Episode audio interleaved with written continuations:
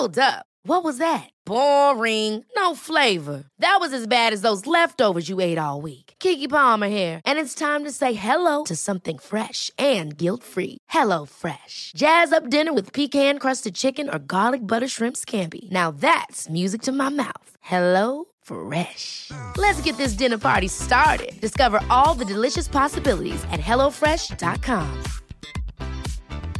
Hey, it's Ryan Reynolds, and I'm here with Keith, co star of my upcoming film, If, only in theaters, May 17th. Do you want to tell people the big news? All right, I'll do it. Sign up now and you'll get unlimited for $15 a month in six months of Paramount Plus Essential Plan on us. Mintmobile.com slash switch. Upfront payment of $45 equivalent to $15 per month. Unlimited over 40 gigabytes per month. Face lower speeds. Videos at 480p. Active Mint customers by 531.24 get six months of Paramount Plus Essential Plan. Auto renews after six months. Offer ends May 31st, 2024. Separate Paramount Plus registration required. Terms and conditions apply if rated PG. I'm Sandra, and I'm just the professional your small business was looking for. But you didn't hire me because you didn't use LinkedIn jobs. LinkedIn has professionals you can't find anywhere else, including those who aren't actively looking for a new job but might be open to the perfect role, like me.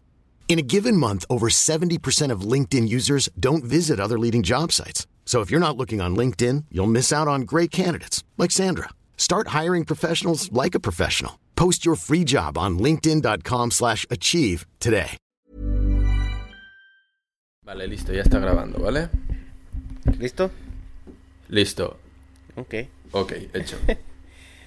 Pues prepárate, prepárate para el cringe que vamos Dale, a ver dale, aquí al es analizar para dónde se está sea, yendo si- a la si- mierda Si la me quieres mandar eh, enlaces, links, lo que sea, yo lo, lo miro en el teléfono y lo comentamos en directo si quieres. Pues Dharma, Vale. pues ¿qué te puedo decir? Pues gracias por estar una vez más aquí en el S Podcast. Invité a Kira, pero Kira dice, no, ya no me invites, ya me invitaste mucho. no te creas. No, Kira. bueno, así es, así es, él anda de evento en evento, ya sabes, tiene una Sí, vida social muy, muy ajetreada. una vida Exacto. social muy ajetreada en casa. Así es. Con esta cuarentena cier- que nos tiene a todos recluidos.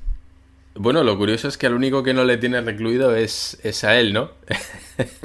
Pero bueno, sí, también es, también es el único que, que tiene descendencia, así que entendemos que, bueno, nosotros dentro de lo que cabe, pues tenemos más tiempo libre. Pues sí, dentro de lo que cabe. Más tiempo libre para pues ponernos al corriente con todo lo que está pasando en el mundo de los cómics y los superhéroes y la, y la ciencia ficción, ¿no?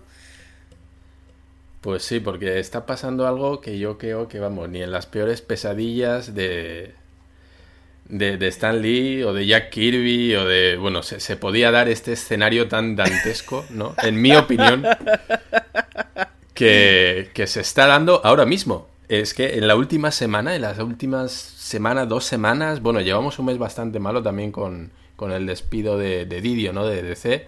Eh, la verdad, se están dando muchos cambios ahora mismo en el mundo del cómic y cuando decimos el mundo del cómic, bueno, pues extrapolamos un poquito también al, al mundo del cine, ¿no? Porque ahora mismo parece que no, no nos imaginamos los superhéroes eh, dentro, dentro y fuera del cómic sin, sin esa dupla, ¿no? Con las películas. Entonces, bueno, pues ineludiblemente lo que pasa en los cómics afecta al cine y lo que afecta al cine pasa en los cómics. Es, bueno, ya parece que, que hay una, una cierta simbiosis, Ajá. ¿no? Y, y bueno, pues vamos a ver qué está pasando.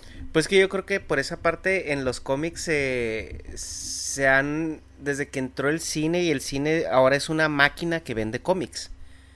Cuando era al revés, antes la gente iba al cine a ver la película de superhéroes porque conocían el superhéroe en el cómic. Y ahorita es un poco al revés, un poco el, el- el cine está haciendo que la gente eh, más joven voltee a ver el, el- el cómic como un producto a consumir. Entonces Sí, el, el sí. cómic tiene que evolucionar de alguna manera en que su adaptación a cine sea más sencilla y más fácil porque el cómic lo que quiere es que le hagan una película para aumentar sus ventas. ¿Y eso no lo ves como un, un- un defecto? A, mí, Eh, a título, a título personal, yo creo que, bueno, luego lo vamos a comentar. La opinión, por favor. Yo creo que es un, es un arma de doble filo. Porque es verdad que el cine te da un escaparate muy grande que preserva eh, la cultura del cómic. Pero el defecto es que el cine está hecho para vender, no está hecho para contar una historia. Entonces ya entramos a la parte que tanto tú y yo odiamos, que es la inclusión de, de las nuevas tendencias de pensamiento, las corrientes de, de pensamiento social que permean en, en el mundo de los superhéroes, que para empezar son superhéroes ficcionarios, son gente que no existe y aún así muchas agendas políticas y sociales se ven empujadas en, a través del cine para vender, para acarrear un número mayor de personas o apelar a un, a un mercado pues base o objetivo. Sí, eh, claro. Es que ahí hay una, para mí hay una sensación de, de contagio, eh, no sé, me, me, viene a la mente, y seguro que a todos los fans de Dragon Ball eh, van a captar la referencia, cuando van a la base de, de creo que era BBD, que van a destruir a Buu, y te acuerdas cómo entraban en, en esa base subterránea que iban como por niveles, ¿no? Ajá. Bueno, en uno de los niveles hay, hay uno de los enemigos, uno de los secuaces de Bibidi que lo que hace es absorber la energía. No sé si te acuerdas. Ah, sí, el ya Entonces, eh, ahí está. Y, y, llega un momento en el cual pues em, empieza como a absorberle la energía a Goku, ¿no? Ajá. Y ese, digamos que es un poco, eh, Yakon sería ese cómic aprovechándose del cine. Dice, el cine tiene mucha más exposición, voy a intentar a ver si consigo sacar del cine, ¿no? Más ventas para mi cómic. ¿Qué pasa? ¿Cómo le vence Goku?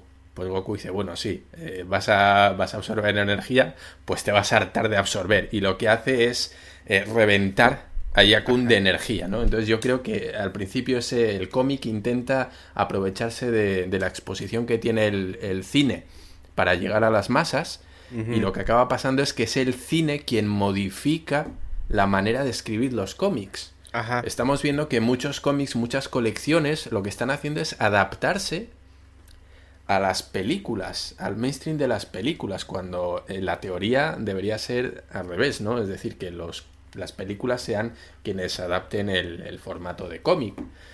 Y yo creo que en esa readaptación de los cómics al cine, que es algo que yo creo que nadie se esperaba hace 15 años, desde luego, uh -huh. cuando salieron aquellas películas, ¿no? Iron Man, el Hulk de Ang Lee, etcétera, etcétera, eh, bueno, este panorama que tenemos actualmente era totalmente impensable.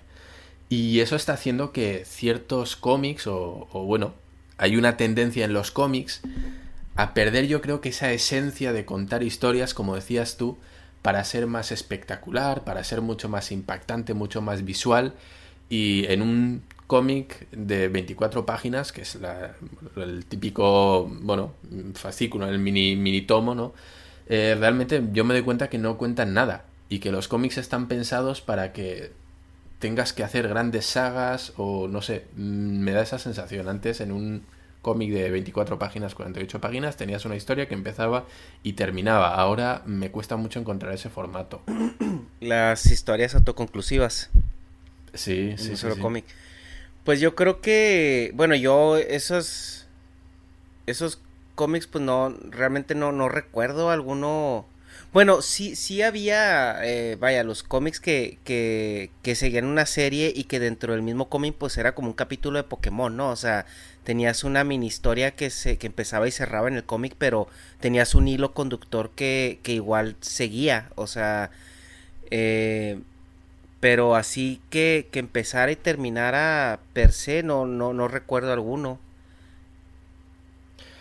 Eh, sí, bueno, a lo mejor estoy hablando de, de cómics más más antiguos, quiero decir, de, estoy okay. hablando de los Spider-Man, de John Romita, etcétera, Ajá. etcétera, o sea, algo puede ser algo más arcaico, ¿no? Pero bueno, okay. ese era el formato en un principio, luego se pasó en los años 70, 80, esas grandes sagas, ¿no? Macroeventos. Ajá. Y, y no sé, eh, a mí me, me, da pena porque yo creo que en ese querer ser o querer emular al, al cine, que entendemos todos que es otro medio, es otro lenguaje y usa otro, otro tipo de bueno, herramientas para contar una historia, me da miedo que al ser el cine tan visual, el cómic también esté pasando a ser mucho más visual, uh -huh. que nunca está mal, pero bueno, este tipo de splash page, eh, etcétera, etcétera, ¿no? Que es mucha imagen, que sea todo muy, un poquito como, bueno, los cómics de Dragon Ball Z en su segunda etapa, que tú te comprabas un cómic y tenías dos páginas llenas de combate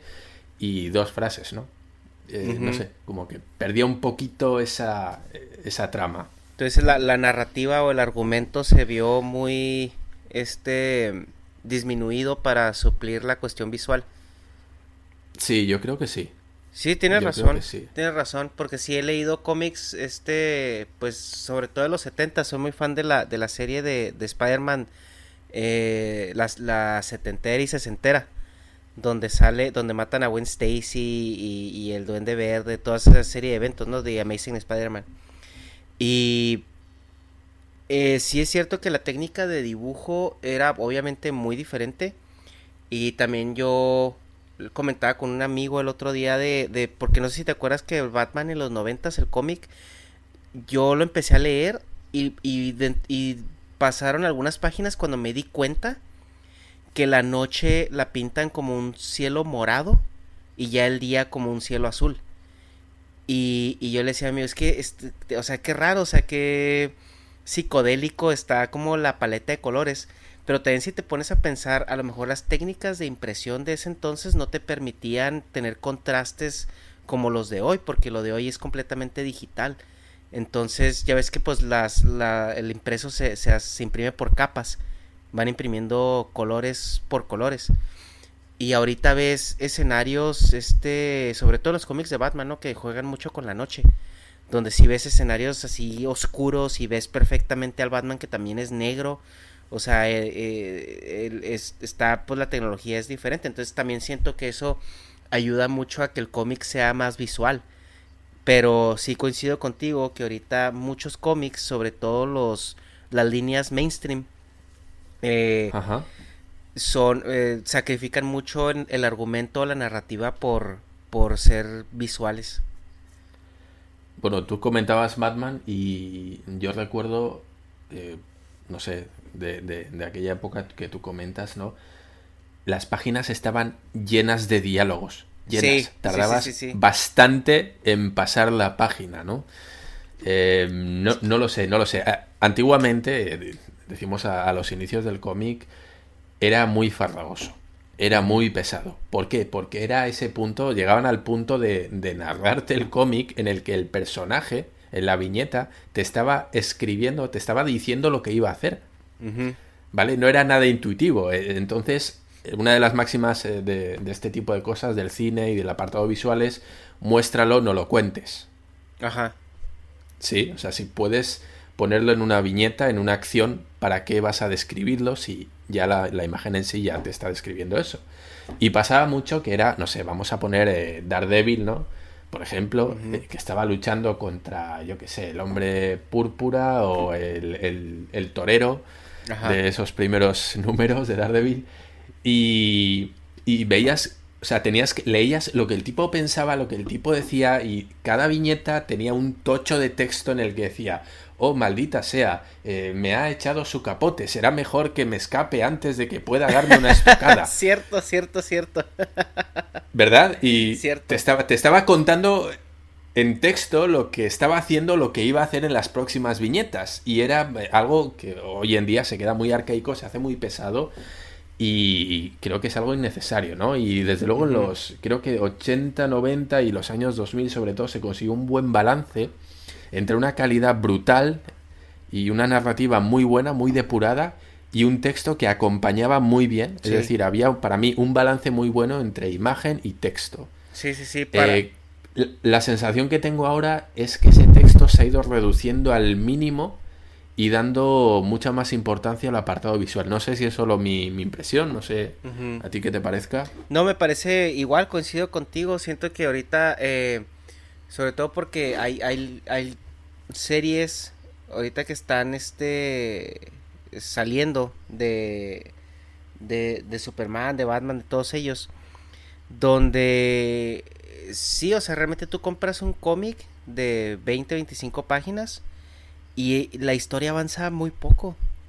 O sea, parece capítulo de, de anime de Dragon Ball donde es este 10 minutos de, de, que te cuentan lo que pasó en el episodio pasado, 5 minutos de flashback, este 5 minutos de, de, peleas donde reciclan muchos frames y 2 minutos de diálogo que aportan a la historia.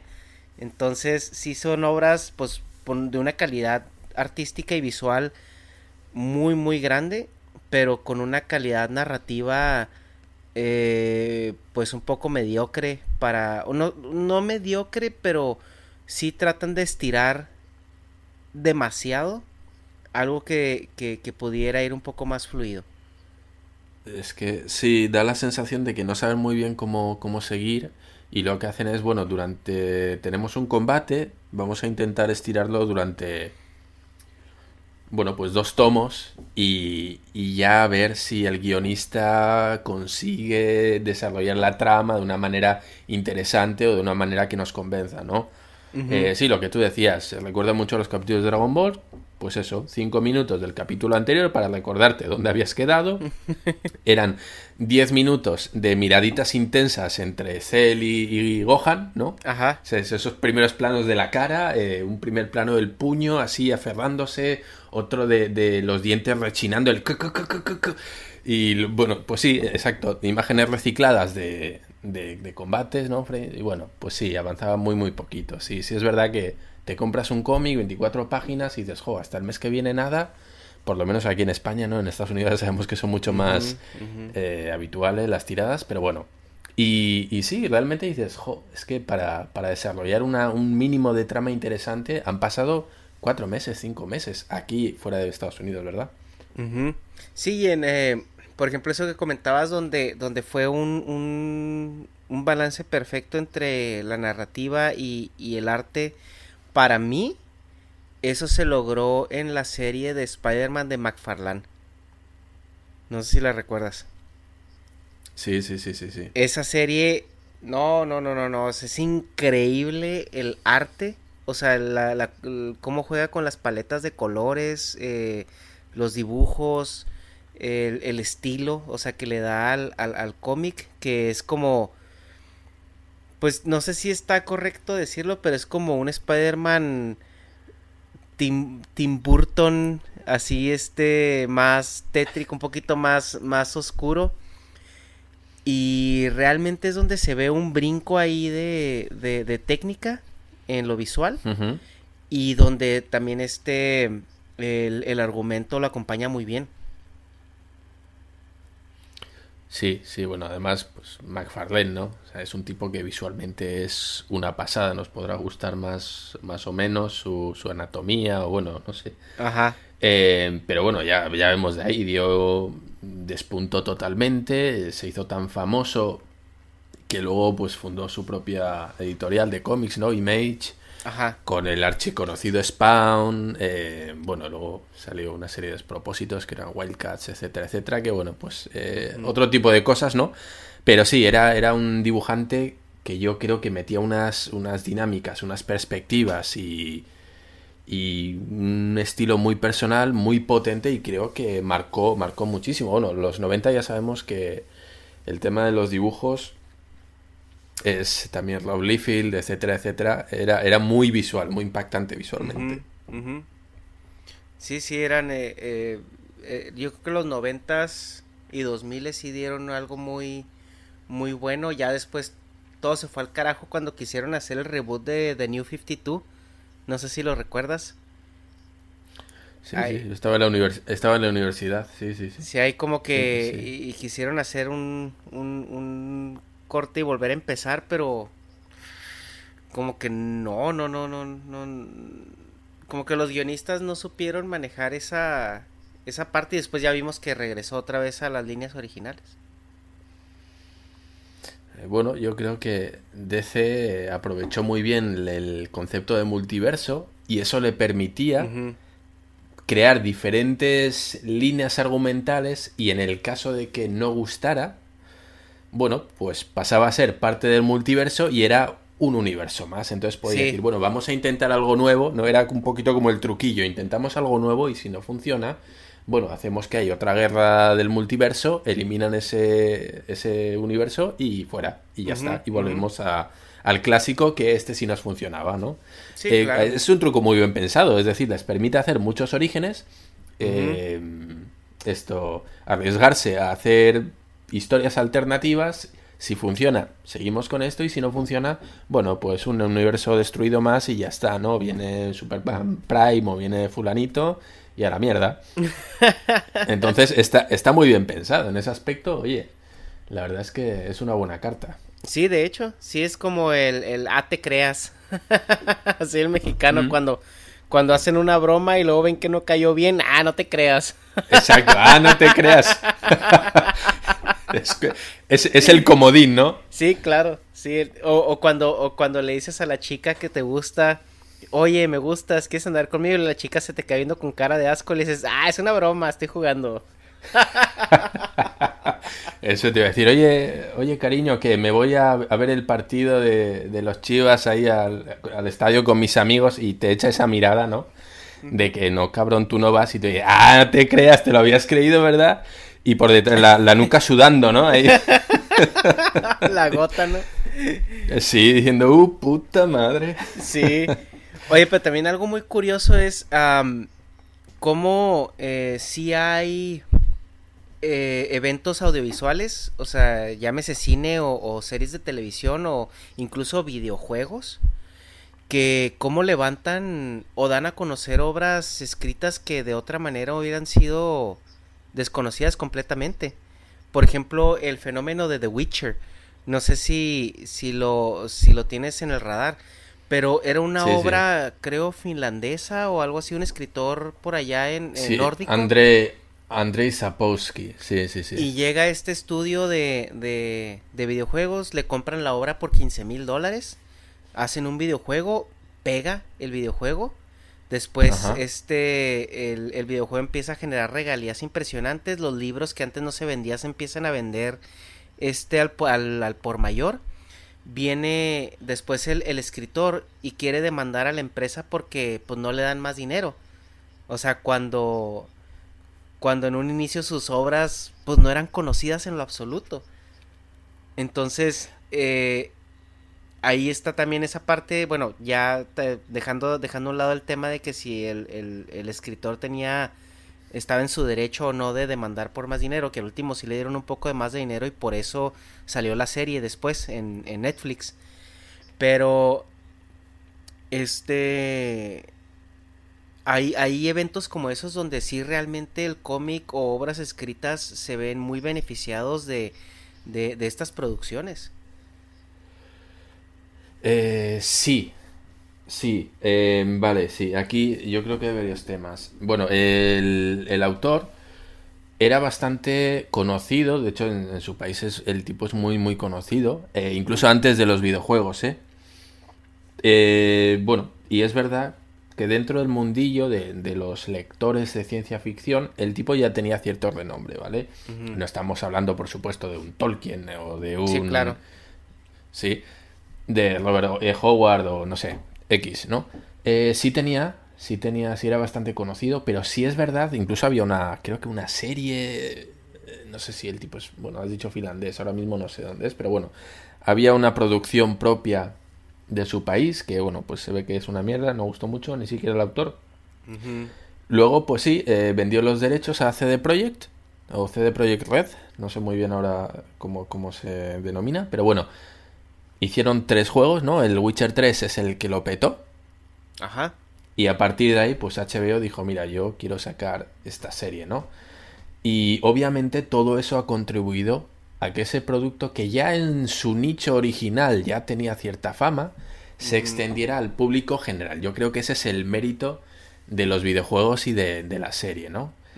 En última instancia. Pero bueno, yo tengo que decir que creo que el nicho del cómic siempre ha vivido del cómic. No recuerdo, aparte de ahora del cine, ninguna otra cosa que, que diera, mm, no sé, o que, enviara a gente al mundo del cómic, ¿no? Era, era muy raro que algo, algo externo del cómic atrajera a un público que a pues priori no estuviera interesado.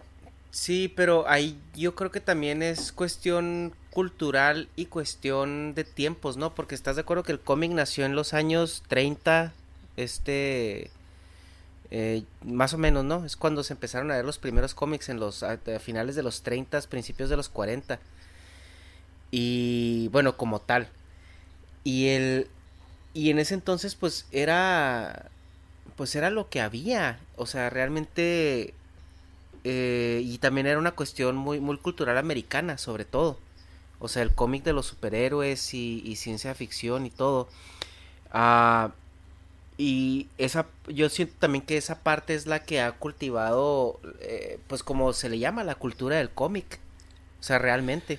El problema es cuando haces cambios generacionales, sobre todo ahora donde ya hay una cierta desconexión entre eso pues, por el estigma que hubo en los 90 sobre todo del nerd.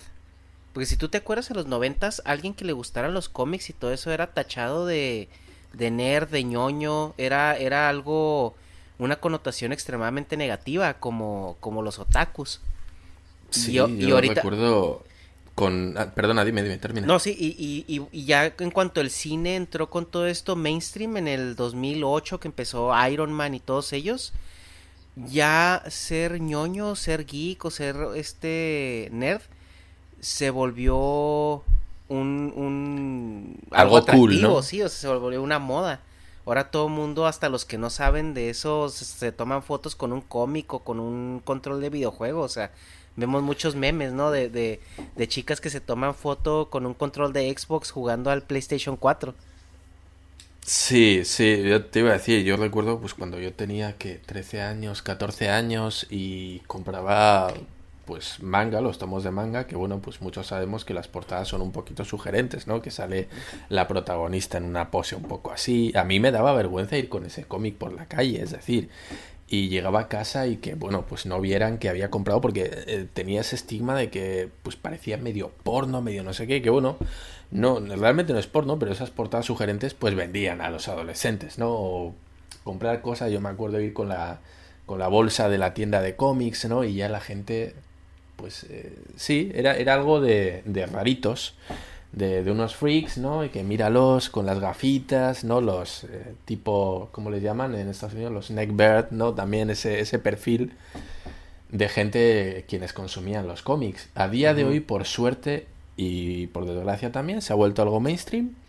Es algo que ya escapa del control, digamos, bueno, lo voy a llamar control, no es realmente control, pero escapa un poquito al control y al gusto del consumidor habitual, es decir, el fan de toda la vida, el, el nerd de toda la vida de los cómics, ve como aquello que antes era suyo, ¿no? Y que controlaba mucho, de repente todo el mundo sabe de eso, todo el mundo habla de eso, y existe ese efecto de, de repudio hacia eso, esos nuevos clientes, ¿no? Para decir, tú no eres un auténtico fan, yo sí lo soy, ¿no?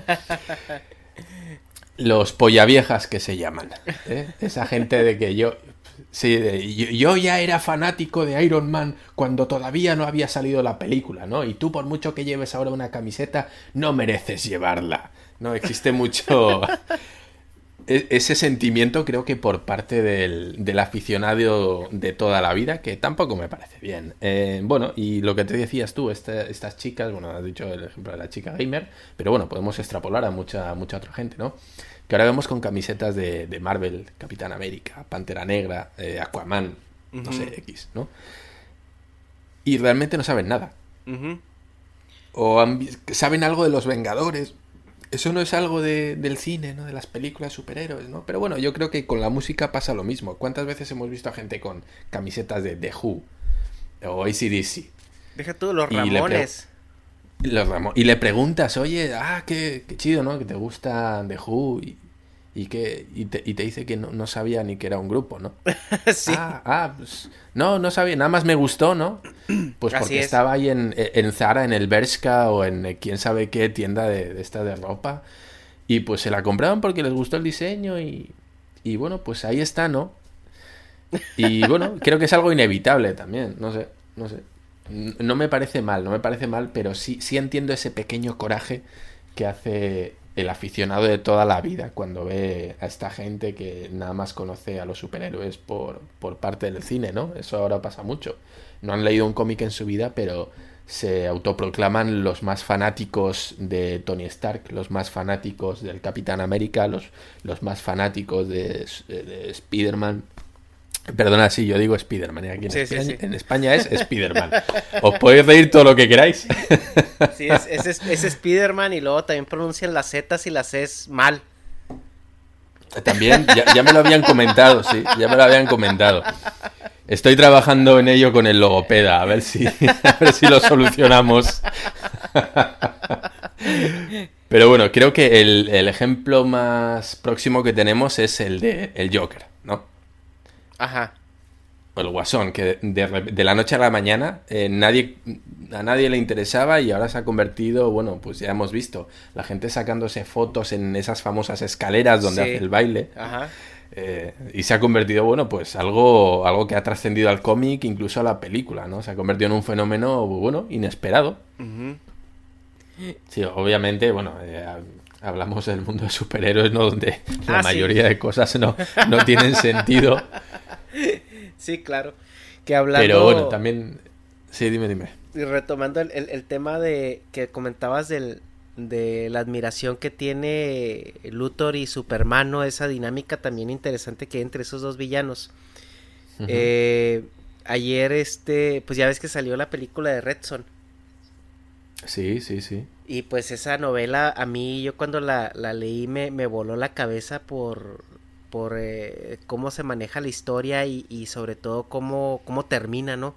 Esa parte de cómo termina es, es, es wow, o sea, es, es como, eh, es, es una paradoja, este, muy, muy, muy interesante y te propone un, una serie de, de orígenes de un multiverso ya desde ahí, ¿no? O sea, porque ahí ya te abre la posibilidad de, de tener un Superman austriaco, de tener un Superman europeo o, o- o australiano o mexicano, o sea, simplemente te pone la idea de que el Superman que nosotros conocemos normalmente es el que un día cayó en Estados Unidos. Sí, y además es un final totalmente innecesario. En el aspecto de que el cómic termina, termina, termina, bueno, eh, de la manera que termina, termina bien, vamos a decir, ¿no? El, el Sí. final normal. Y creo que las últimas dos páginas es en la que le da esa vuelta de tuerca Ajá. y crea, crea este, bueno, ¿cómo, cómo se dice? Este giro, ¿no? Este giro argumental. Porque realmente la historia ya ha terminado. Es decir, Sí, sí. el- la historia que te quieren contar de, de Superman ya ha terminado. Así Y aún así, el escritor decide, el guionista decide darle una vuelta de tuerca añadiendo dos páginas y que, como tú dices, abre, bueno, abre todo un mundo, ¿no? Sí, es, es un epílogo magnífico. O sea, Sí. para mí fue. O sea, la- toda la novela es, es genial. O sea, la historia, cómo te la cuenta, cómo, cómo va desarrollando las dinámicas, el Batman que te presentan en esa historia es. es, es genial. O sea, es- no tengo otra palabra para escribir ese Batman. Sí. Y, y al final en esas dos páginas a mí me causaron igual o más impacto que todo lo que sucedió en la, en la novela. O sea, por cómo, cómo te da ese giro, ese plot twist tan, tan impresionante. Sí, Y- sí, sí, sí. Hablando de eso, ayer me vi la película. Bueno, vamos, vamos ya al tema. Vamos ya. Vamos, vamos a lo que va, va- va- con todo lo gordo, vamos con todo lo gordo. Después de como casi 40 minutos, no, no estaba planeado. Estábamos. No, para este, nada. Bueno, así, así ha quedado grabado para los anales de la historia del Traemos- podcasting. Traemos otra agenda, pero pues esto es un podcast y si está muy largo pues lo partimos en dos, pero Ándale. pero pues vamos a darle ahora sí con lo choncho. Y yo creo que hay que empezar con eso, con Redson. Tú te leíste la novela anoche también, ¿verdad? Sí. Vamos, vamos a hacer una cosa. Ok, a ver. Vamos, vamos, vamos a anunciar a qué viene esto y por qué decidiste que comentáramos la novela y la, el cómic, perdona, y la adaptación a la película, ¿no? A la película de animación. Todo esto Ajá. viene por lo que decíamos, ¿no? Eh, bueno, pues como decías tú, cada generación va cambiando El cómic es un medio que se ha tenido que adaptar a los medios durante toda la historia. Ya sabemos que hubo, bueno, pues varios replanteamientos de personajes superheroicos durante la historia, ¿no? En Estados Unidos se llegó a, imponer una censura muy, muy dura contra el cómic. De manera que, bueno, pues prácticamente los cómics que eran, digamos, un medio eh, adolescente, ese joven adulto, ¿no? Que se le llama, pasó a tener un contenido totalmente infantil, de tanta censura que se aplicó en Estados Unidos, y poco a poco ya se fue quitando esa capa, ¿no? De infantilismo para volver a entrar en historias más maduras, más negras, con, bueno, pues un trasfondo mucho más oscuro y para contar historias más adultas. Bueno, todo eso parece que se está quedando atrás en cierto punto, todo eso ya no es atractivo y ahora la nueva narrativa lo que vende es otra cosa. Y yo creo que a raíz de eso es que los cómics se están transformando y cuando digo los cómics es todo el entorno de cómics, películas, series, etcétera, etcétera. Y eso lo estamos viendo a día de hoy y como decíamos al principio del programa, en las últimas dos semanas, bueno, pues se ha acentuado un poquito, ¿no? Y es que hablamos de cómo las no sé si, bueno, ya sé que queda políticamente incorrecto decirlo, pero bueno, como las, las nuevas políticas identitarias, ¿no? esos nuevos movimientos que, han surgido en los últimos años, están también de una manera ineludible transformando el medio. Cómo los justicieros sociales están permeando en, en esa parte. Exacto. Como estos movimientos que están teniendo tanta fuerza pues bueno, están haciendo también su incursión en el cómic. El cómic como, bueno, como medio que se tiene que vender, está adoptando también esa narrativa, esas políticas identitarias, para intentar vender a este nuevo, no sé, no quiero, no quiero decir nuevo público, pero bueno, a este auge ideológico que está en boga y quiere también pescar, ¿no? Quiere hacer ese phishing entre esa gente. Sí, pues y para eso está tomando... Sí, y, y para eso está tomando una deriva que es lo que ahora vamos un poquito a comentar, ¿no? Bueno, vaya entradita corta, que no ha quedado tan corta, ¿no? Y, bueno, pues vamos... Cringe, ¿no? Vamos, vamos a entrar eh, en este tema. Primero, bueno, me había sugerido eh, Superman Red Son. Y como la película acaba de salir hace muy poco, pues bueno, ahí tenemos un pequeño ejemplo de la deriva que están tomando este tipo de adaptaciones, ¿no? Bueno, si quieres no sé por dónde quieras empezar. Pues yo creo que primero, para la gente que no ha leído la novela o no se ha visto la película, pues es un spoiler. No podemos decir spoiler porque la novela ya tiene muchos años. Entonces, si, si han llegado a este punto de la conversación, yo creo que saben de lo que estamos hablando un poco. Pero se sitúa en los años 40. Estamos en, eh, terminando la Segunda Guerra Mundial. Este, estamos en periodo de, de Guerra Fría una etapa muy tensa entre Estados Unidos y, y, la Unión Soviética y básicamente la Guerra Fría se resume en términos eh, vulgares de a ver a quién le mide más la polla. De eso se trata la Guerra Fría. Tú hiciste esto, pues mira, yo lo hago mejor. Que tú hiciste esto otro, pues mira que yo lo hice antes, pero no te había dicho. O sea, a eso se resume la Guerra Fría. La escalada nuclear, la guerra espacial, eh, bueno, el punto es de que eh, en una de esas, eh, pues un, un niño que vive en una, en una zona rural de la Unión Soviética empieza a desarrollar poderes. Y pues nos damos cuenta de que este niño pues vendría siendo lo que, lo que es Superman. Simplemente que en esta iteración de la, de la historia, eh, la cápsula donde venía cayó en la Unión Soviética en vez de Kansas. Y como pues estamos hablando de una situación comunista, pues él siente la obligación de, poner sus poderes al servicio del Estado, ¿no? Y estamos hablando de que esto sucede en los años 50, 60, ya cuando Superman ya es un joven adulto.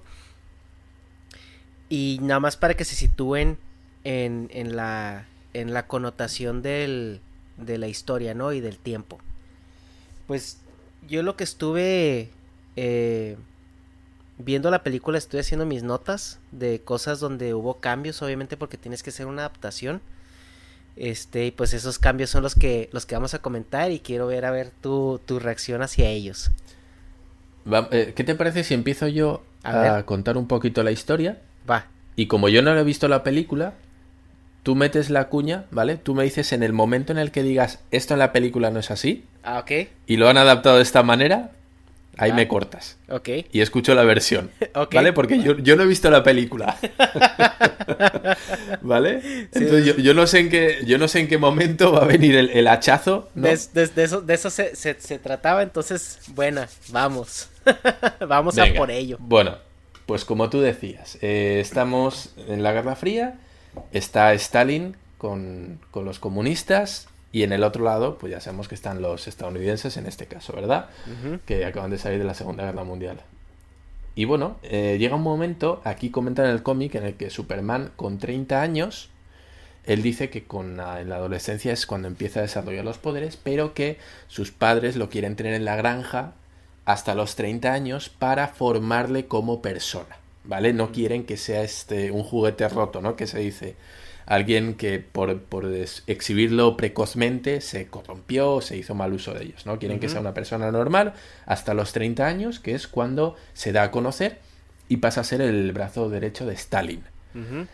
Bueno, pues por, por un- unas cuestiones de, de celos, hay un tal Piotr, que es, eh, que, al que luego será posterior y el jefe de la KGB, digamos que es un soldado de las fuerzas, eh, de las fuerzas rusas, entrenado para ser el sucesor de Stalin por el mismísimo Stalin. Exacto, ese, ¿Qué se- pasa? ese vendría siendo, ok. Ahí en el inicio, la adaptación que me pareció una buena adaptación porque eh, te pone, tratan de ponerte en contexto muy rápido. Bueno, pues los papás de, de este eh, Superman no, no se mencionan. Eh. Él se menciona que tiene una amiga que se llama Svetlana, que la amiga es la que lo defendía de los bullies. Y que cuando Sí. Superman empieza a, a darse cuenta que tiene poderes, él seguía huyendo de los bullies porque no quería lastimarlos. Entonces él se descubre a, a su amiga Svetlana y, y Svetlana es la que le dice, oye, le tienes que dar estos poderes al Estado. Y eso es cuando. Superman es todavía un niño. Y ya el corte A es cuando Superman es, es ya un joven adulto, no se menciona la edad. Y, y donde ya él se, ya lo presentan como, como el arma de la Unión Soviética, ¿no? Y este personaje que tú comentas, de entrada te comento que no existe. Lo eliminaron de la película. Ya. Bueno, pues eh, lo que decías tú, la, la chica esta, la amiga de Superman, en el cómic sí aparece, que sería viene siendo Lana Lang, Es, es el personaje de Lana Lang. No se comenta nada del bullying, el bullying no, no se hace ninguna mención, simplemente se, se alude a que ella es una de las amigas de la infancia de Superman, de las pocas que lo sabe Ok. y que le guarda el secreto. Nada más se hace alusión a eso. Eh, realmente Lana no tiene apenas ninguna relevancia en la historia, ¿no? Y el tema del bullying ni se menciona por ningún lado. Ok. Como he ido diciendo, este Piotr es entrenado para ser el sucesor de Stalin. Claro, todo esto mientras no se tiene ninguna información de Superman. Entonces Stalin crea a este hijo porque se ve que es una especie de hijo, no sé, no queda muy, Sí. muy claro. Se dice que es, bueno, carne de su carne, pero como que es un hijo no declarado. Sí, bueno, ya sabemos de estos. Y, y bueno, pues a este Piotr se le, se le entrena. De hecho, es en el cómic es quien mata a los padres de Batman. Ajá. ¿Vale? Es, es este, en esas misiones que tienen antipropaganda que tienen en, el, en, en Rusia. Bueno, pues él es el que mata a los padres de, de Bruce Wayne. Y todos sus planes y todos esos planes de ser el sucesor de Stalin se van al traste cuando aparece Superman. Stalin se encapricha mucho de él y en el cómic se da a entender que debido a las envidias que tiene, este Piotr envenena a Stalin. No sé, no sé en la película cómo es, porque si no existe personaje, no sé muy bien cómo hayan llevado este tema de la muerte de Stalin, que aquí en el cómic eh, ocurre de esta manera, ¿no? Eh, por celos a Superman y, y Quiero- se enfada de tal manera con Stalin que su manera de vengarse es matarlo, lo envenena Sí, quiero, en un ataque de celos. quiero que llegues a la parte de la primera interacción de, de Luisa Lane con Superman y después ahí te, ahí te voy a interrumpir para, para desarrollar cómo sucedió en la película. Ok, bueno, en este punto en el que muere Stalin, se, se, presupone que Superman, bueno, sería el heredero natural, ¿verdad? Pero Superman no quiere. Él dice que él sirve al pueblo, que él no quiere ser gobernador. ¿Bien? Bueno, mientras tanto, eh, los comunistas, pues obviamente hacen gala de Superman, tienen un superhombre, ¿vale? Este superhombre es mejor que cualquier arma, mejor que cualquier ejército. Y en este punto estamos en el que, bueno, pues Lex Luthor es un científico, es súper inteligente, se nos queda muy claro, es de estos que juega varias partidas de ajedrez simultáneas mientras está leyendo un libro, ¿no? Y hace un sudoku casi casi. Y bueno, pues el gobierno acude a él diciendo, oye, Lex, tú trabajas en los laboratorios STAR, eres muy inteligente, tenemos un problema, tenemos un tipo que se llama Superman, que es el arma principal de los comunistas y no tenemos nada contra él, no sabemos qué hacer. En ese punto, pues a Lex Luthor, que le encanta resolver puzzles y problemas, bueno, dice, esto me lo dejáis a mí, yo lo voy a solucionar, me encierro en mi laboratorio y en un par de días ya tengo un plan perfecto para, bueno, pues contrarrestar este impacto mediático que tiene Superman, ¿verdad? ¿Qué idea? Idea un plan. Lo que quiere hacer es probar a ver si Superman nada más va a proteger al sistema comunista, a los rusos, o va a proteger a cualquier persona, a todo el mundo. Quiere ver de qué palo va. El plan que tiene es mm, destruir o inutilizar el Sputnik, un satélite ruso, y hacer que éste caiga en Metrópolis. Para ver simplemente cómo reacciona Superman. En este punto vemos cómo está cayendo, ya han desactivado el satélite y en este momento el Sputnik está cayendo a Metrópolis directamente. Y es cuando Superman aparece, detiene el, el Sputnik, lo lanza al mar y bueno, pues en, ese, en esa caída, como el meteorito que ve la Sputnik, golpea la bola del, del Globe, ¿no? del periódico este. exacto. Y cuando va a caer esa, esa, ese planeta, va a caer encima de Lois Lane. Y es entonces, bueno, esa imagen icónica en el que Superman eh, detiene la bola que va a aplastar a Lois Lane. Y en ese momento hay un cruce de miradas. Y se produce esa sensación de déjà vu, ¿no? Como que estábamos destinados a ser. En este, en este punto no, lo he comentado, pero bueno, Lois Lane en la historia es la mujer del ex Luthor. Y así es, así es como se conocen Lois Lane y Superman. Ese es el punto. Y recuérdame, pero más allá de ahí ya no hay otra interacción entre ellos, ¿verdad? Más allá de ahí no hay otra interacción hasta el final. Porque yo recuerdo que hay una, unas miradas donde como que Superman pues siente eso que tú comentas de que están destinados y que Superman piensa así como que mm, tal vez en otra vida, ¿no? Y se va. Sí, en, el cómic, exacto, en el cómic se queda mirando y tiene ese pálpito, ¿no? Esa sensación de, bueno, pues como que el uno para el otro. Pero él comenta de que, bueno, tal vez en, en otro mundo o en otra, en otra ocasión, si ella no tuviera ese anillo de casada, lo comenta así, ¿no? Porque él se fija que tiene el anillo. Porque él no sabe nada de ella, o sea, él, no sabe nada, no sabe ni quién es. No sabe nada, ¿no? Y él comenta eso, dice, bueno, pues en ese momento hubo un flechazo, pero pues enseguida vi que tenía un anillo y que no procedía, ¿verdad? Y nada más, deja, deja las cosas como están y se va. No tiene ni siquiera un cruce de palabras, nada. Ok, bueno, ahí te va el primer cambio así más grande al, argumento. Pues, habiendo eliminado este personaje de, de, de, o como se llame, que viene siendo pues que Pedro en ruso, ¿no? Sí. Eh, ya, ya Pedrito no estando, pues tienes que hacer todo un argumento para que haya ahí este un driver, ¿no? De la, de la. El argumento que se les ocurrió fue, fue esto, el, el, el, el Ah, el satélite que eh, inhabilita, va Superman, ah, para este entonces Stalin todavía está vivo, va Superman a rescatar Metrópolis, eh, sucede como en el cómic, pero de regreso no hay esa escena del, del globo cayéndole a Louis Lane, simplemente Louis Lane está en el en el como en una barandilla donde están como toda la gente viendo lo que está pasando y ella sale al frente gritándole como que, oye, este, pues eh, yo soy Luis Lane del, diario Planeta, que no sé qué. Y Superman le dice, sí, te conozco, eres la esposa de Luthor. Y le dice, pues sí, pero también soy reportera. O sea, así como que juegan con esa parte de que soy mujer y yo también valgo porque soy mujer, ¿no? O sea, no soy la mujer de... O sea, no valgo porque soy la mujer de... Y le dice, si, si estás tan, tan a favor de, de, lo libre, pues dame una entrevista. Y él ya le suelta el speech de no, que para que la, la media lo, lo, lo, distorsione y haga que suene como ellos quieren, no. Total de que así se, así se queda y en la noche está, en esa misma noche está Lois Lane fumándose un cigarro en, el, en la azotea del, del edificio y llega, llega Superman de espaldas y le dice, señorita Luthor, no debería estar fumando, que no sé qué. Y es cuando ella le dice, ¿me puedes decir Lois Lane? También tengo mi nombre, acá reforzando como esa parte, ¿no? Que, que aguanta porque eso es lo primero que viene de, de los, de la justicia social aquí. Hay, hay, un, hay algo que te vas a ir para atrás, pero te lo dejo ahorita para más al rato. Ok.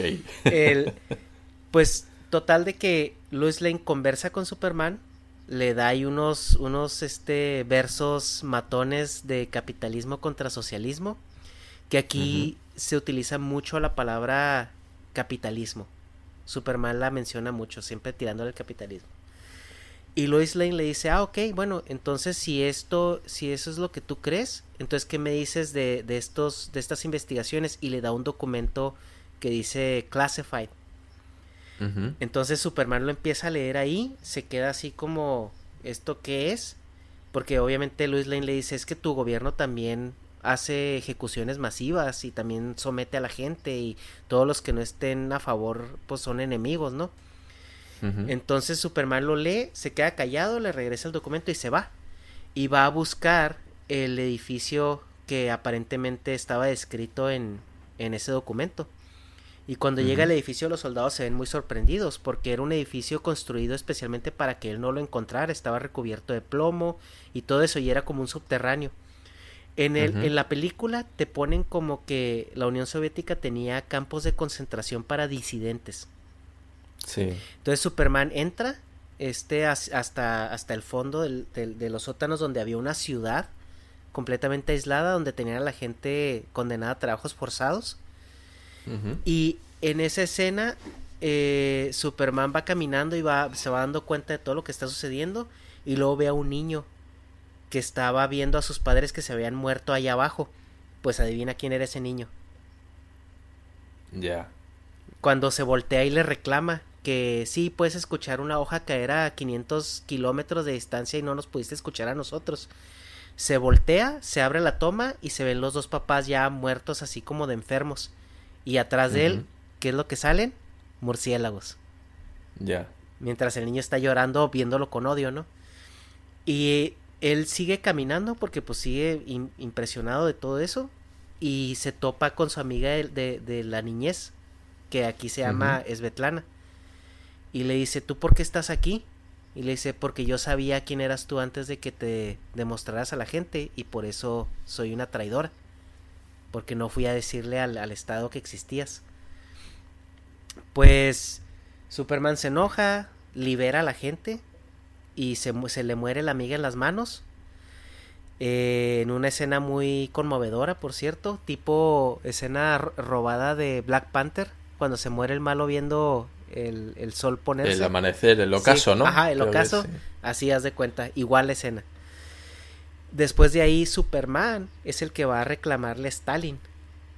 Y cuando Stalin le dice, pues sí, o sea, unos tienen que morir para que otros, para que el sistema funcione y es algo que lo vas a entender, pues ahí Superman dice, ah, pues gracias por el consejo y Superman asesina a Stalin con su visión de calor. En eso... aquí vemos una violación total de principios de Superman. Superman matando a una persona, además, que ni tiene superpoderes, ni representa una amenaza para él. Ajá. Es simplemente un desahogo. Sí, y ahí él toma el poder. Porque cuando entran todos los soldados, pues a ver qué está sucediendo, pues se dan cuenta de lo que había pasado y pues qué vas a hacer. Simplemente se le hincan y le dicen, ¿ahora qué? Eh, eh, Prime. Porque ya es que se llaman los comrades y luego el, Prime es el como el, mayor. Pues, ¿y ahora qué? O sea, ya reconociendo pues que él era el líder, ¿no? Y, Y hasta ahí es donde, por ejemplo, la interacción de Luis Lane la llevan a un, a un nivel más allá. Y en este punto, pues ya, ya se había involucrado al ex Luthor, ¿no? Que el ex Luthor, pues es, eh, no, no, no, se da a entender como en el cómic de una manera tan asertiva que es un genio, así como que estaba jugando ajedrez con la inteligencia artificial y, y, y, y varias partidas al mismo tiempo mientras leía y todo. Aquí se ve que es como el, un Tony Stark más, más allá que, que otra cosa, como un, un genio que es un genio porque así es y es un douchebag, o sea, es un, es un patán. Le cuelga, le cuelga al presidente, o sea, cosas así. Sí. Y... Bueno, eh, sí, perdona, sí, sí. Ajá, y, y también, eh, bueno, sigue con tu historia porque también la dinámica entre Luis Lane y, y Luthor cambia mucho en el en la serie. Digo, en, el, en, la, en la película. Vale, comentabas el tema de la disidencia y los campos de concentración. Aquí se sugiere. Se sugiere y se nombra una sola vez y lo hace de mano de Batman. ¿Vale? A los padres de Batman, como de Bruce Wayne, como hemos comentado, los, los mata este Peter, Peter Languila, y los mata porque están, están repartiendo panfletos de disidencia, ¿vale? Panfletos contra el gobierno, contra el gobierno comunista, y por eso los matan. ¿Bien? Es el punto uno. Y la segunda vez que se hace referencia a esta disidencia es también de mano de Batman, que es, bueno, en una de las luchas finales que tiene con Superman, que no están al final, pero bueno, la, lucha final para Batman que tiene con Superman, eh, bueno, pues voy a, voy a adelantarme un poquito, pero bueno, su plan es encerrarlo. ¿vale? Encerrarlo en una especie de sótano y ahí sí hace alusión. Dice, bueno, en, este, en estos sótanos se encerraban los disidentes, ¿vale? A los que no pensaban como el partido, los tenían aquí y los dejaban morir. Esa es la única referencia que se hace a algo parecido a campos de concentración. Sabemos que pasan muy por encima y que no le dan importancia, es decir, ese no es el punto fuerte, ¿no? Ese no... no eh, realmente aquí el bando comunista no se percibe como el enemigo. La ideología comunista no es el enemigo principal en esta historia. ¿Vale? Es algo que pasan de tapadillo. Creemos que en tu caso, pues bueno, en el caso de la película, sí es algo relevante y es algo que además cambia la historia, ¿no? Cambia la manera de pensar de Superman, hasta el punto en el que. Pues, Toma acción. hace, hace, algo que, que los cómics nunca, nunca haría a priori, que es matar a alguien. Así es. Y bueno, pues no sé, me parece lo de Lois Lane. Bueno, yo creo que estamos en un momento en el que hay que dar visibilidad mal entendida, en mi opinión, a las mujeres. Es decir, hay que parece que hay que meterlas a huevo, como si no sé, hiciera falta en el cómic Lois Lane es importante y luego vamos a verlo porque es importante hasta el punto en el que otro personaje que sale Wonder Woman es Lois Lane quien consigue convencer a Wonder Woman de que luche contra Superman. O sea, es, un personaje que de verdad tiene relevancia. Y aparece durante todo el cómic, no es simplemente la mujer del ex Luthor. Luego acaba, acaba siendo también la directora del, del, del Glow. O sea, no, no es que, que, el, ex Luthor, bueno, ahí, ahí un apunte es de que el ex Luthor es un patán con ella, o sea, porque vemos cómo la, la ningunea y la manda a la fregada cuando ve que se le están cayendo los planes de, derrotar a Superman. Como el ex Luthor en su estrés le dice, oye, sabes que no tengo tiempo para ti, vamos a poner en pausa mi matrimonio y hazle como quieras. Incluso, Eso, e incluso el ex Luthor le consigue el puesto de directora para que no esté jodiendo. O sea, él mueve sus influencias para que ella quede como director en el del diario, según recuerdo. Eh, bueno, en el cómic no, en el cómic sí es verdad que la manda a paseo, le dice eso de poner en pausa su matrimonio, algo que ella dice, bueno, esto que, puñetas esto es de poner en pausa, ¿no? Por el punto en el que Lex Luthor se empieza a obsesionar con Superman y con destruirlo, ¿no? Porque, bueno, y aquí seguimos un poquito con la historia, porque eh, el punto de que Superman cogiera, agarrara ese satélite, es porque Lex tiene un plan. Y es, usar esas pruebas, digamos, no sé, esos rastros de Superman que puedan quedar en ese Sputnik, en ese satélite, para crear la versión de bizarro de Superman. ¿vale? Los clones, ¿no? Crear clones de Superman, obviamente defectuosos, muy feos, horribles. Bueno, pues eso, en el orden de, Superman bizarro, ¿no? ¿Y qué pasa? Que no consigue, no consigue derrotar a Superman a pesar de que hace un montón de pruebas, hace clones, los va probando, se los lanza todos uno detrás de otro a ver cómo puñeta si alguno consigue hacer algo hasta que se da cuenta de que no. Dice, bueno, ya está, o sea, desisto de esta idea, no consigo eh, Hey, it's Ryan Reynolds and I'm here with Keith, co-star of my upcoming film If, only in theaters May 17th. Do you want to tell people the big news? All right, I'll do it. Sign up now and you'll get unlimited for $15 a month in six months of Paramount Plus Essential Plan on us. Mintmobile.com slash switch. Upfront payment of $45 equivalent to $15 per month. Unlimited over 40 gigabytes per month. Face lower speeds. Videos at 480p. Active Mint customers by 531.24 get six months of Paramount Plus Essential Plan. Auto renews after six months. Offer ends May 31st, 2024. Separate Paramount Plus registration required. Terms and conditions apply if rated PG. Hold up. What was that? Boring. No flavor. That was as bad as those leftovers you ate all week. Kiki Palmer here, and it's time to say hello to something fresh and guilt-free. Hello Fresh. Jazz up dinner with pecan-crusted chicken or garlic butter shrimp scampi. Now that's music to my mouth. Hello Fresh. Let's get this dinner party started. Discover all the delicious possibilities at hellofresh.com. destruirlo con esto y es cuando se obsesiona con ganar a Superman. Es en ese punto en el cual le dice a Lois Lane que no tiene tiempo para ella, que se va a meter, que va a dedicar su vida a destruir a Superman y que, bueno, que ella se, se puede, como dices tú, ir a la fregada, o sea, que puede ir haciendo su vida, pero que, que no le moleste, ¿no? De una forma bastante ¿Sí? patán, ¿no? ¿Se entiende? Ahora, sí hay que entender algo y por eso quise hacer, eh, porque lo que viene está, está interesante, que eh, son los años 50, los años 60. O sea, estamos hablando de que la, eh, la época social en ese momento, el, o sea, el protagonismo que podría tener una mujer, pues era casi, era muy controlado, la verdad. O sea, en, en, esa, en esa, en esa época. Entonces a mí algo que sí me causó un poco de ruido en el cómic fue, fue eso, o sea, que, la pusieran a ella como, como un personaje eh, que ahorita es muy común ver, o sea, eh, mujeres que se desarrollen de esa manera tan, tan grande profesionalmente, pero en, ese, en ese entonces no había esa oportunidad. Sí, sí, sí, sí, sí. Sí, así es. Si quieres, seguimos un poquito con la historia. Vamos. En este punto en el que Lex Luthor le está mandando tantos clones. Bueno, pues eh, Superman llega a un momento en el que se encuentra con esa Svetlana, como dices tú, y ven que están con esas cartillas de racionamiento, que están haciendo la fila, ¿vale? unos ciudadanos rusos están haciendo la fila esperando a su turno para que les den la comida. Ahí sí que se hace un poco de, de política. Y bueno, pues lo que hace es hablar con Svetlana y le dice, bueno, es que aquí vengo con mis niños que venimos a por la comida. Y lo que él hace, bueno, es que son niños, los niños tienen prioridad y se adelanta hasta la primera fila y le dice, oye, pues dejad pasar a los niños que son niños y que tienen que comer.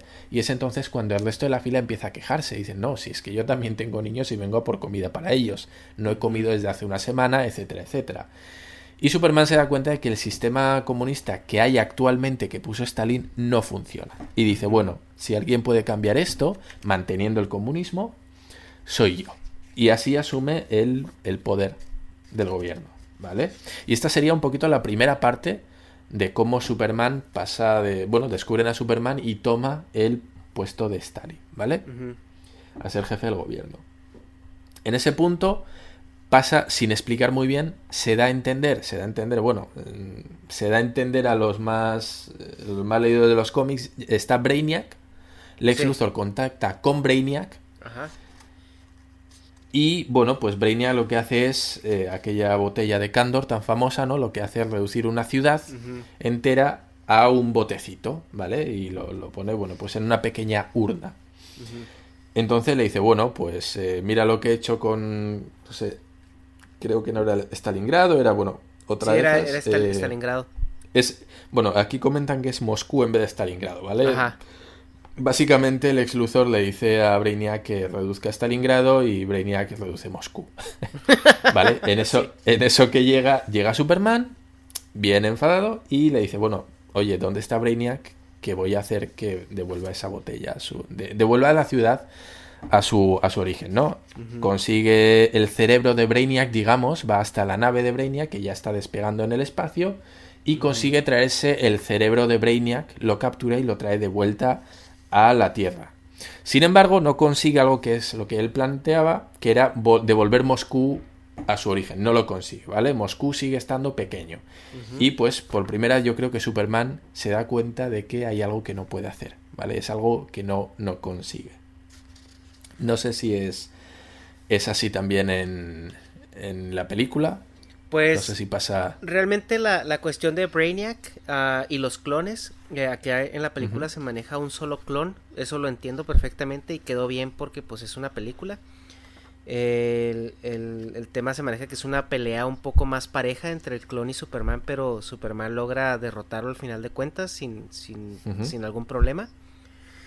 Eh, que de hecho, por cierto, las escenas de la película me parecieron muy Dragon Ball. Montañas destrozándose, este, hoyos en la tierra.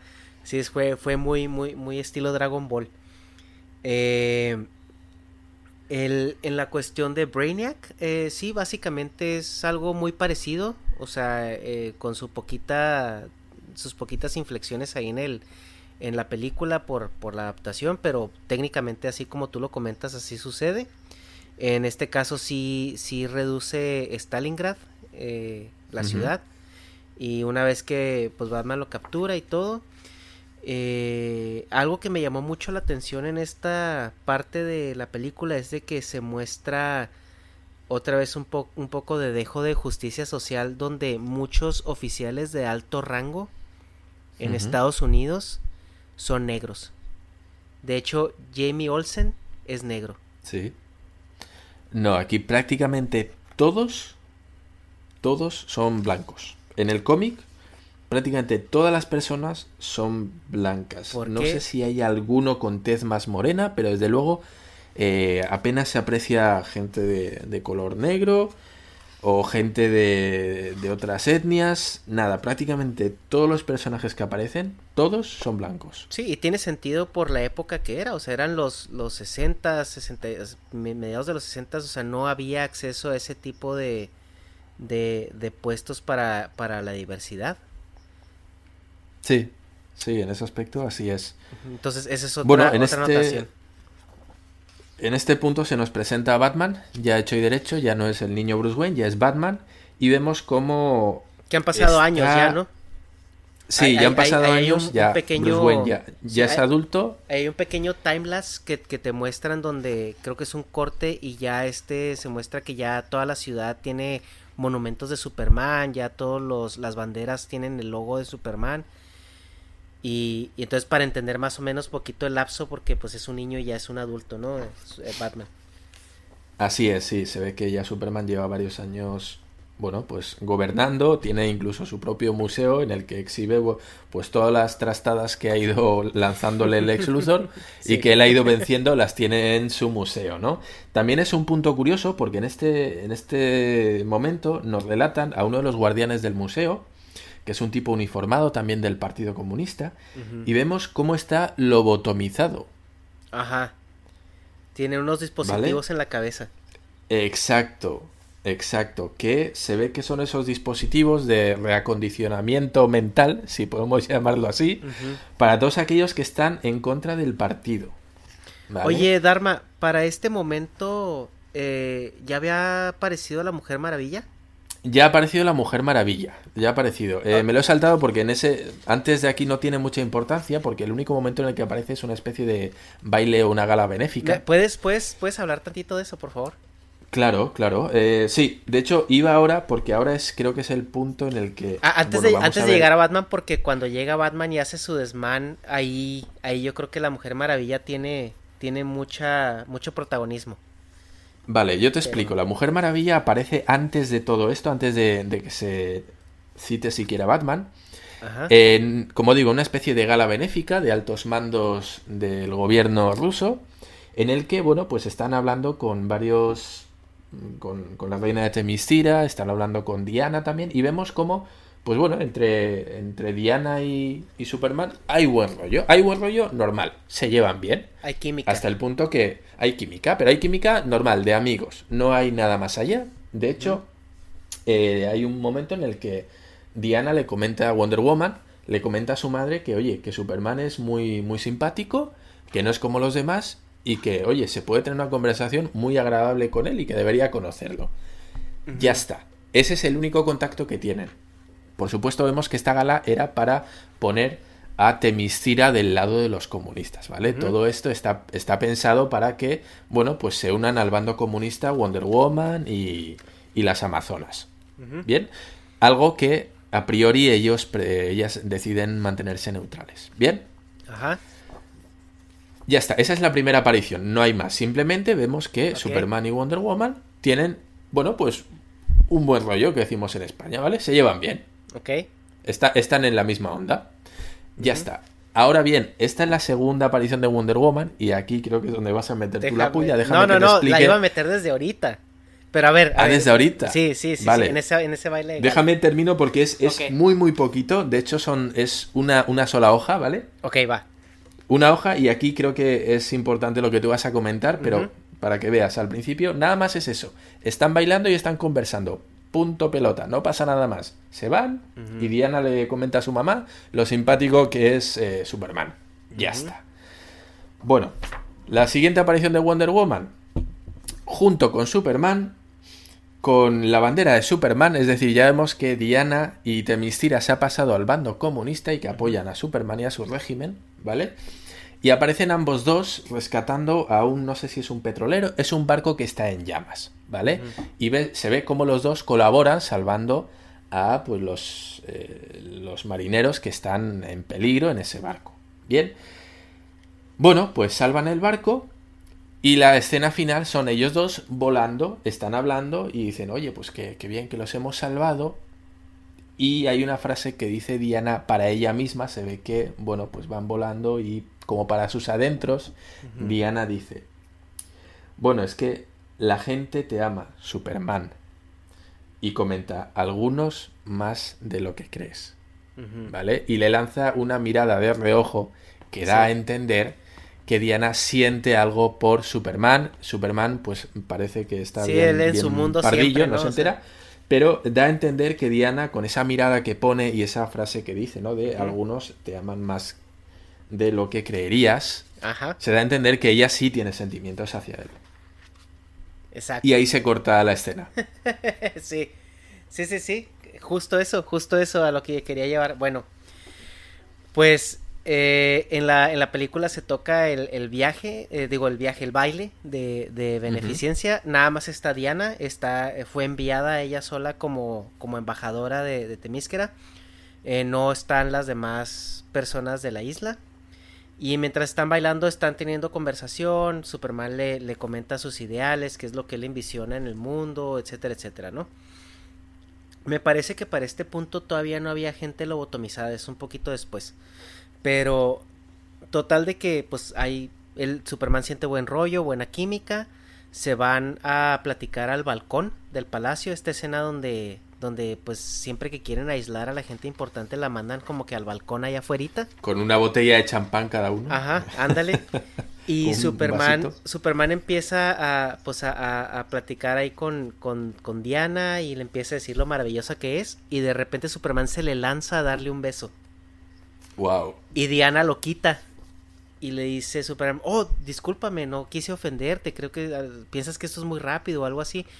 Y Diana le dice, Superman, dice, vengo de una isla de puras mujeres, figúratelo tú solo. Oh. Y Superman es, Oh. Superman es, oh, oh, ok, debí de haberlo pensado antes. Y, de ahí, dice- ¿qué, qué, qué y le- lectura sacas tú? y le dice Diana, para, por si no quedaba claro, le dice Diana, sí, ¿verdad? Es, está bien tener un poco de diversidad. La diversidad es buena. Y Superman, "Ah, sí, sí, claro, no, no tengo ningún problema con ello. La diversidad es buena. Sí, aquí Pues- Stalin de hecho le, le sugiere a Superman, eh, le dice, oye, ¿y qué te parece Diana, no?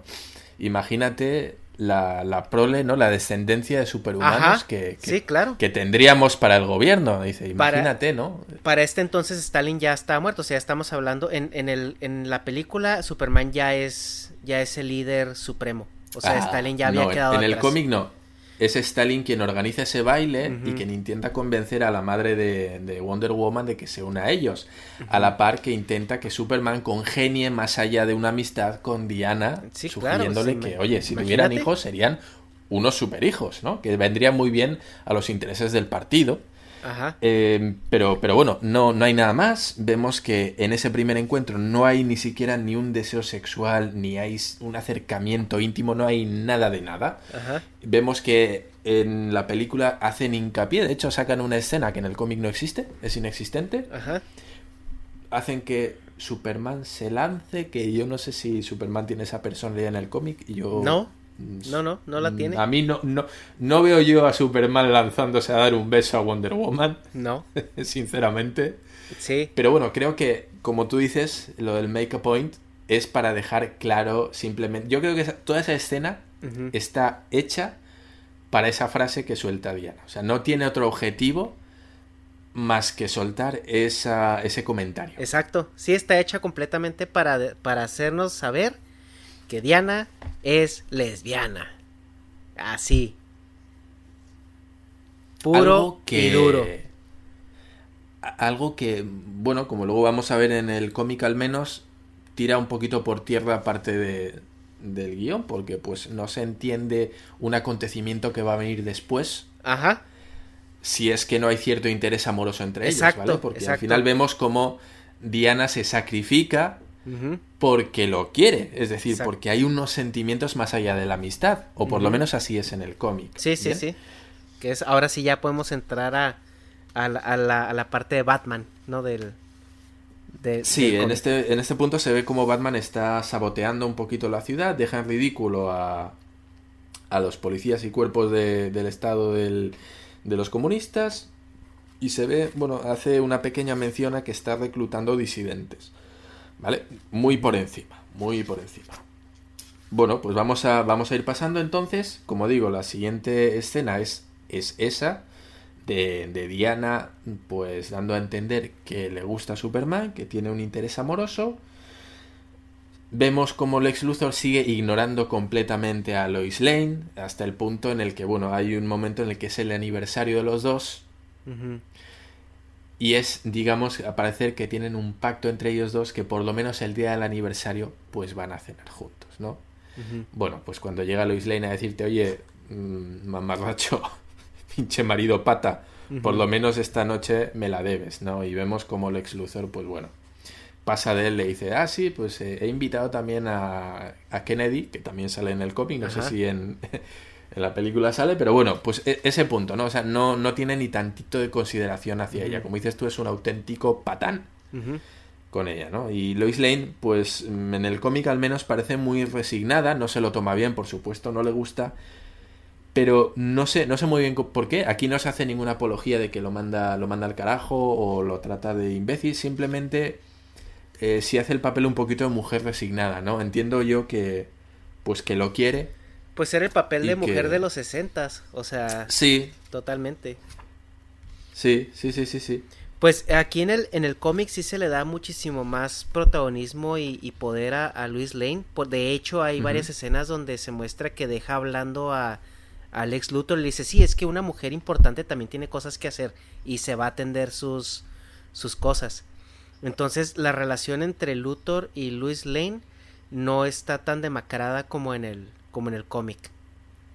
Sí, Sí, es donde... eh, sí es verdad que en el cómic, aunque está demacrada, en ningún momento se ve que Lois Lane se arrastra pidiendo su, su atención, nada de eso. Simplemente se enfada, se enfada porque dices que no me das ni tantito. O sea, no te pido nada, te dejo hacer lo que quieras y ni aún así, cabrón. ¿Sí? Y te digo, no le hace berrinche, no le hace de pedo, simplemente lo deja y se va. O sea, dice, mira, ¿sabes qué? No mereces ni, ni, ni mi enojo, ¿no? Bueno, la siguiente escena que vemos es otra vez, ese personaje que vemos que no existe en, el, en la animación, que es Piotr, sigue vivo, ¿vale? A estas alturas ya es el, el director del KGB. Y bueno, pues como hemos visto, esa envidia que tiene hacia Superman no ha hecho más que incrementarse, hasta el punto en el que está dispuesto a tratar con Batman para tirar abajo a Superman. ¿Vale? En esa envidia que tiene por adquirir el poder, y así se lo dice a Batman, le dice, mira, yo te voy a ayudar a ti simplemente porque me quiero quitar a Superman de encima, pero que sepas que en cuanto Superman esté fuera yo voy a subir el cargo y yo voy a seguir en el poder. A lo que Batman le dice, bueno, pues en cuanto nos quitemos a Superman, el siguiente vas a ser tú, ¿no? Los dos entienden que tienen un enemigo en común y que se aguantan nada más que por eso. Em, bueno, pues en, el, en, la película no sale, así que esta escena no tiene lugar, me imagino. Sí, no. También vemos cómo Svetlana, que tú decías que moría en, en sus brazos, ¿no? en esa imagen tan conmovedora, tan poética, sí. Aquí no, aquí sigue viva y de hecho es parte del gobierno. Es decir, le, y, y, lo dice Peter o Piotr, le dice que ella está ahí formando parte del gobierno simplemente por ser quien es, por ser una amiga de Superman que le guarda el secreto y que por eso la tienen en un despacho haciendo nada y cobrando mucho dinero. Así, ¿vale? así, así es como, como se sugiere. Bueno, como decíamos, eh, Piotr contacta con Batman y se ponen de acuerdo junto con Lex Luthor para vencer a Superman, ¿vale? Hay cierta información uh -huh. que obtiene Lex Luthor de la nave de Superman, ¿vale? Hay una investigación, se compinchan estos tres, Lex Luthor es el que no aparece en escena, pero bueno, consiguen de una manera, en el cómic al menos se, se, presenta así, hay una especie de lámparas solares de luz roja, uh -huh. que bueno, ya los que conocen a Superman ya saben qué es, es esa luz de ese, de ese sol rojo que es lo que debilita a Superman. Bien, entonces, ¿cómo consiguen atraer a Superman? Montan todo un tinglado alrededor de una especie de pueblo fantasma en el cual han puesto pues estos focos que debilitan a Superman y la manera de atraer a Superman a esa trampa es capturando a Diana, capturando a Wonder Woman. Bien, uh -huh. y en este punto es en el que vamos a ver cómo sí es importante que Diana tenga sentimientos por Superman, porque aquí va a pasar algo que, bueno, pues va, va a influir en el futuro de la relación de ambos.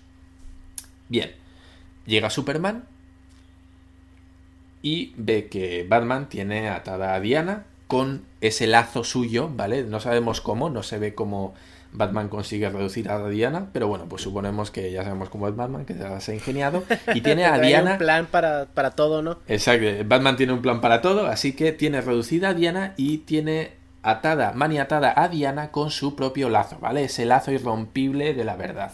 Uh -huh. Bien, ese, ese lazo mágico. En ese momento vemos como Batman tiene también, vemos gracias a la visión de esta infrarroja, ¿no? Que atraviesa las cosas de Superman, vemos cómo detecta que Batman tiene una bomba atada, atada, bueno, eh, dentro de su cuerpo. No sé si es así en... Sí, también. Uh -huh.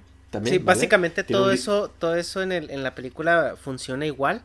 La única diferencia es que Batman dice, eh, cuando revela lo de las lámparas, dice, ay, me las mandaron uh -huh. tus amigos americanos. O sea, ah, claro. de, debido ah. a que a que Pedrito no existe, ¿verdad?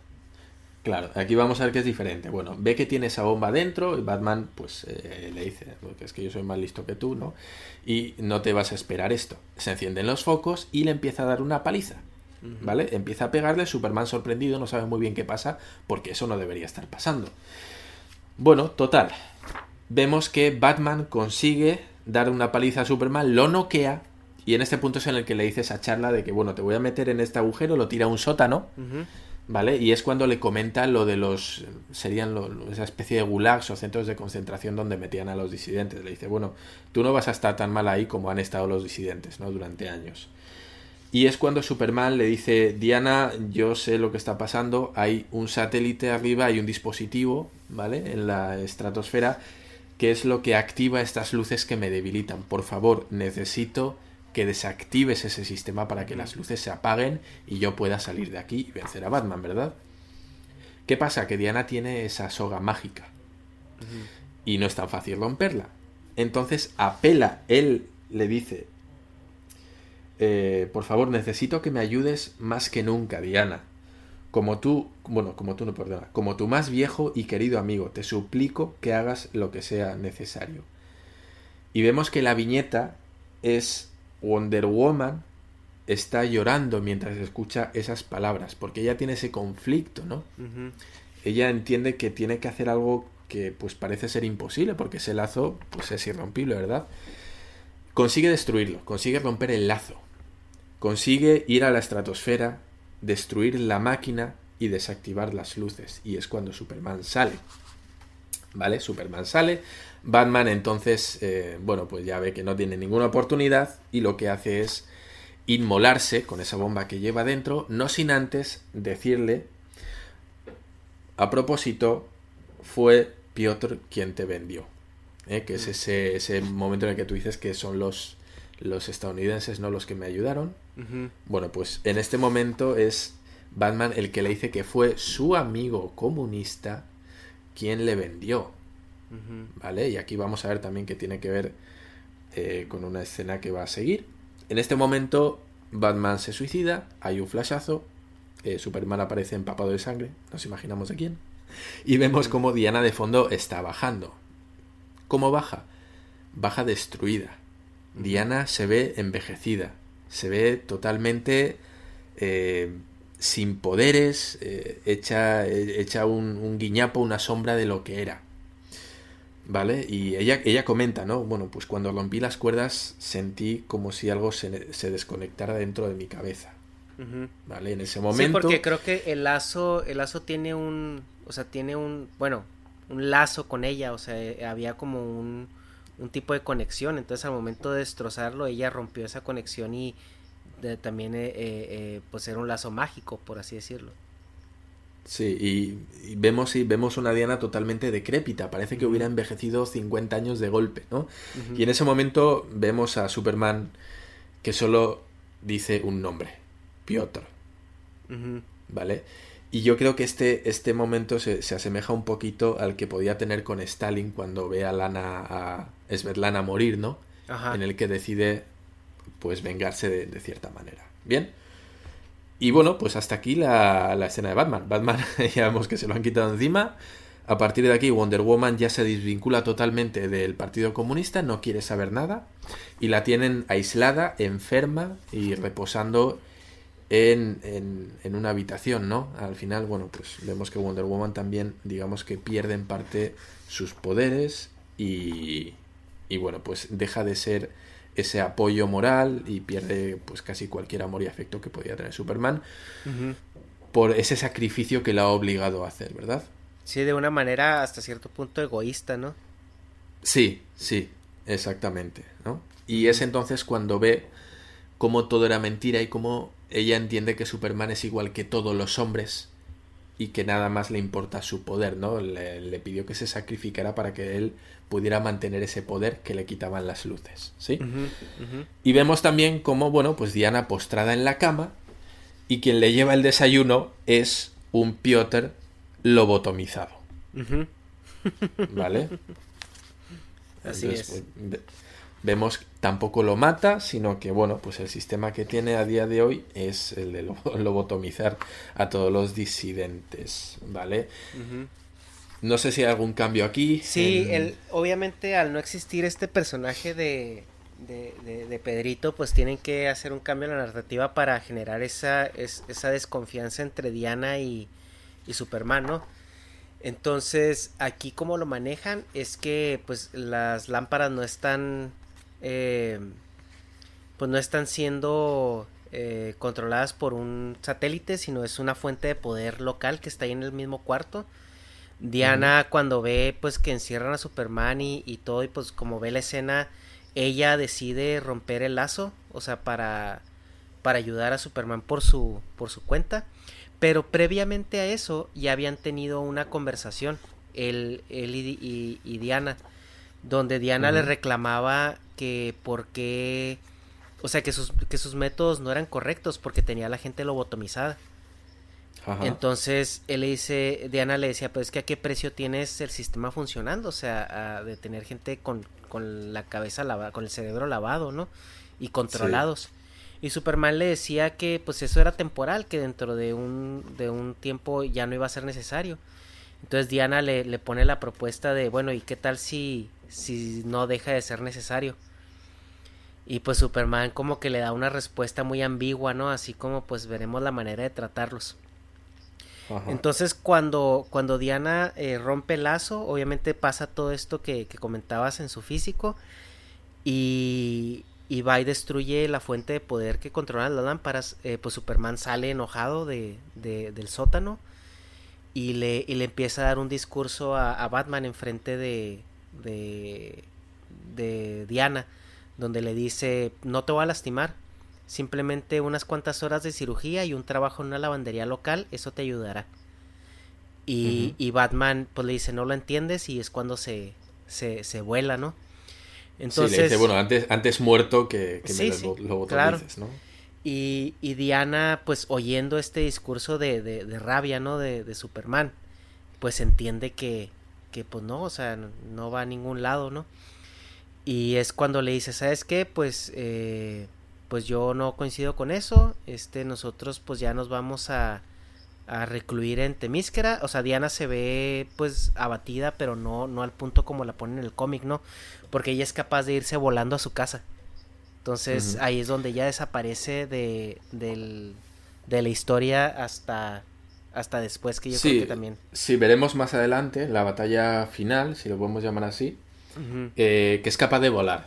Eh, cuando decimos que ha perdido sus poderes, decimos que, bueno, pues ha perdido parte de la juventud y parte de la fuerza, suponemos que tiene. Pero aún así sigue siendo, pues, una amazona, ¿verdad? Uh -huh.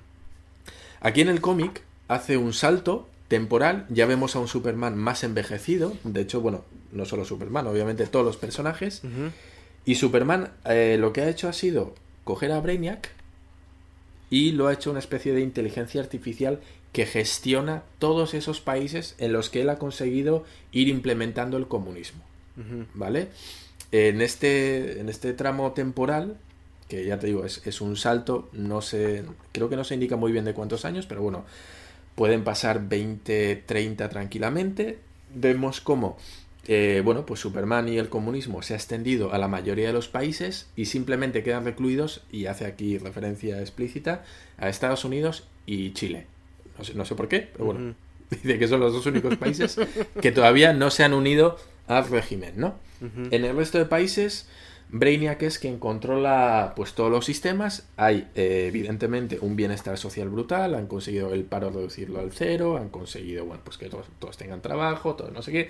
La utopía comunista, ¿verdad? Ajá. Digamos que consiguen ese punto gracias a la gestión de Brainiac que es que, bueno, pues se ocupa de todas las gestiones. Superman, pues ha pasado a ser, pues bien, alguien que mantiene el orden, pero realmente no gestiona todo el sistema. Por otro lado, en ese momento, el ex Luthor consigue llegar a la presidencia y como es un genio de las gestiones y de las ideas también, lo que hace es pasa de un Estados Unidos que estaba al punto del colapso a ser un Estados Unidos próspero, fuerte, rico. Vamos, todo lo que durante estos años se había ido viniendo a Majo por las fuerzas comunistas de Superman, de repente, de la noche a la mañana, en cuestión, creo que comenta, en cuestión de un año, dos años, uh -huh. consigue un, un, reflote económico brutal y que Estados Unidos pase a ser una superpotencia. Bien, en ese margen no tiene mucha relevancia para la historia realmente, bueno, uh -huh. eh, así que voy a pasar un poquito por encima. Encuentra el, el anillo de Green Lantern, me imagino, no sé si sale también en. Sí, que se encuentran, se encuentra una nave eh, estrellada, Exacto, ¿no? la nave de Avinsur, ¿no? Que es uh -huh. eh, aquella nave estrellada. Se la encuentran y empiezan a, bueno, pues a hacer un ejército de Green Lanterns. Eh, contactan con Hal Jordan uh -huh. y se ve que le dan el anillo, bueno, y los empiezan a entrenar. Bien. Bueno, vemos que durante este tiempo Lex Luthor no ha parado de intentar y planear temas para destruir a Superman y destruir el sistema comunista y manda en ese momento a, a Lois Lane a hablar con los de Temistira, ¿vale? Manda a Lois Lane para que, como digo, convenza a Diana y a las Amazonas de hacer un último ataque contra Superman. Consigue convencerla. eh, bueno, pues aquí dice, ¿no? El, el fin justificó los medios. Dice, bueno, es que ya ves cómo Superman se está haciendo y el sistema comunista se está haciendo con el mundo. Tú sabes, tú has visto cómo es Superman, sabes que también ansía el poder y yo creo que es momento de pararle los pies, ¿verdad? Total, en este punto eh, se, se empieza a desvelar todo el plan del Lex Luthor, ¿vale? Tengamos en cuenta que él ya está movilizando a un ejército de Green Lanterns, está movilizando a las Amazonas de Temiscira y él, en primera persona, se planta en la base de Superman. No sabemos cómo. Bueno, él, él da a entender que es un supergenio y que todos los sistemas de seguridad que tiene, pues poco pueden hacer contra él, ¿vale? A todo esto, Brainiac no solo es una inteligencia artificial, sino que, bueno, ya sabemos que Brainiac también es un robot, ¿no? Digamos que tiene. es corpóreo. Entonces, bueno, al colarse el ex Luthor en la base de Superman, lo que hace Brainiac de primeras es, bueno, pues lo coge, lo arrastra y dice, bueno, deja de, de escuchar a este tipo que nada más te causa problemas, lo que tenías que haber hecho desde hace mucho es quitarte de encima al ex Luthor, quitarte de encima de Estados Unidos, la única manera de, de que Estados Unidos se una al sistema comunista es a través de la invasión y de la fuerza militar, algo que Superman había constantemente negado, no quería, Superman siempre tenía esa política de que se una a nuestro bando comunista todo aquel que quiera voluntariamente. Bueno, pues Brainiac consigue convencerlo de que ya está, ya está bien, ha habido un montón de años, Estados Unidos dale que dale no quiere y no solo eso, sino que además repetidas veces ha ido en contra de Superman y de Rusia y que es hora de darle una última lección, de decir basta hasta aquí.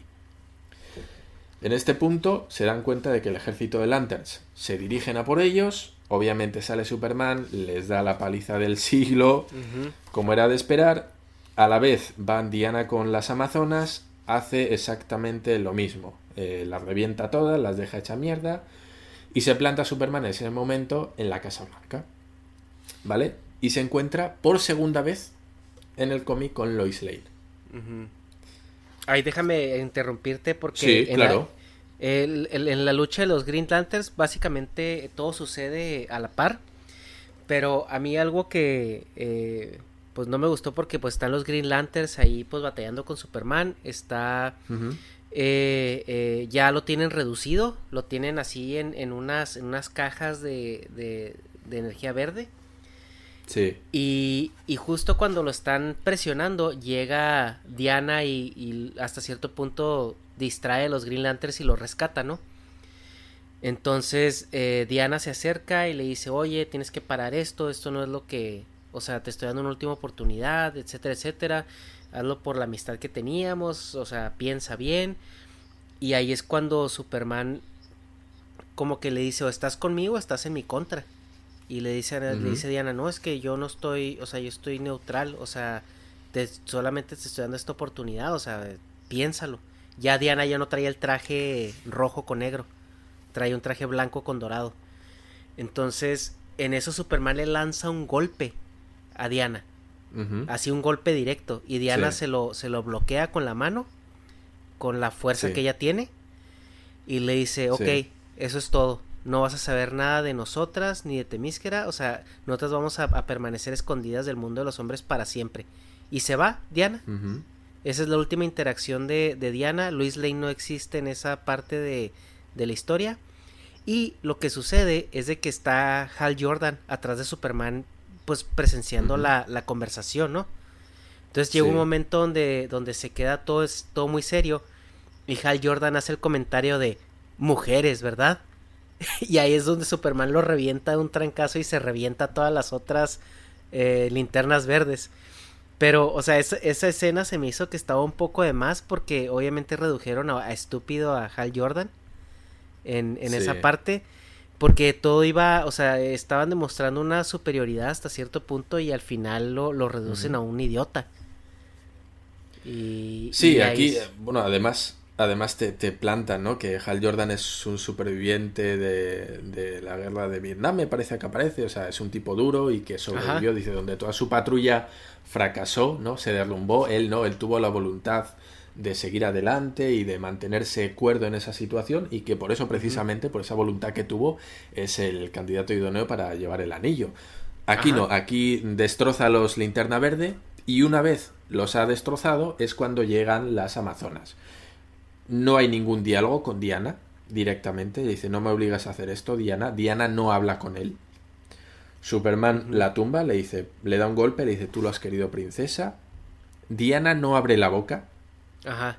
Nada más lo le da un golpe e intenta detenerlo con, la mano, lo agarra del, del cabello a Superman y Superman se la quita de encima de un sopapo, le da un golpe y dice, bueno, pues ¿por qué te pones así, no? Dice, ¿no ves que intento salvar al mundo? Y se va. Ya está. No hay ningún diálogo entre ellos más que eso. Bueno, pues sigo comentando. La idea de Superman es llegar a la Casa Blanca y hacer entrar en razón a, bueno, pues los ministros que hay ahí, a Lois Lane, etcétera, etcétera, o Lois, eh, Lois Luthor, ¿no? En, este caso también decirle que por favor que paren ese ataque, que no tiene ningún sentido y que acepten ya de una vez el sistema comunista y que se unan a ellos, ¿no? En ese momento eh, le dice Lois Lane que, que no, que es su casa, que ella lo va a proteger a toda costa y que tiene algo que va a detener esta locura. Y le señala, bueno, se señala aquí el pecho indicando que tiene una carta. Dice, Lex Luthor tiene aquí una carta que va a hacer que todo esto se detenga.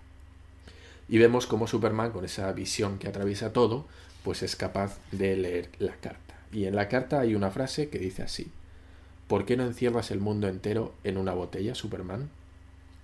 Haciendo, haciendo alusión a que lo que ha estado haciendo con Brainiac de, de manejar todos los países, ¿vale? Era en cierta manera meter todo en una botella, es decir, tenerlo todo bajo control y que nada se escapara de eso, ¿sí? Es decir, quería tenerlo todo a su merced para controlarlo. En ese momento, bueno, pues eh, Superman dice, pues es verdad, yo no, no puedo reinar sobre todos, no puedo imponerme, ¿no? No puedo tener a todos bajo mi yugo.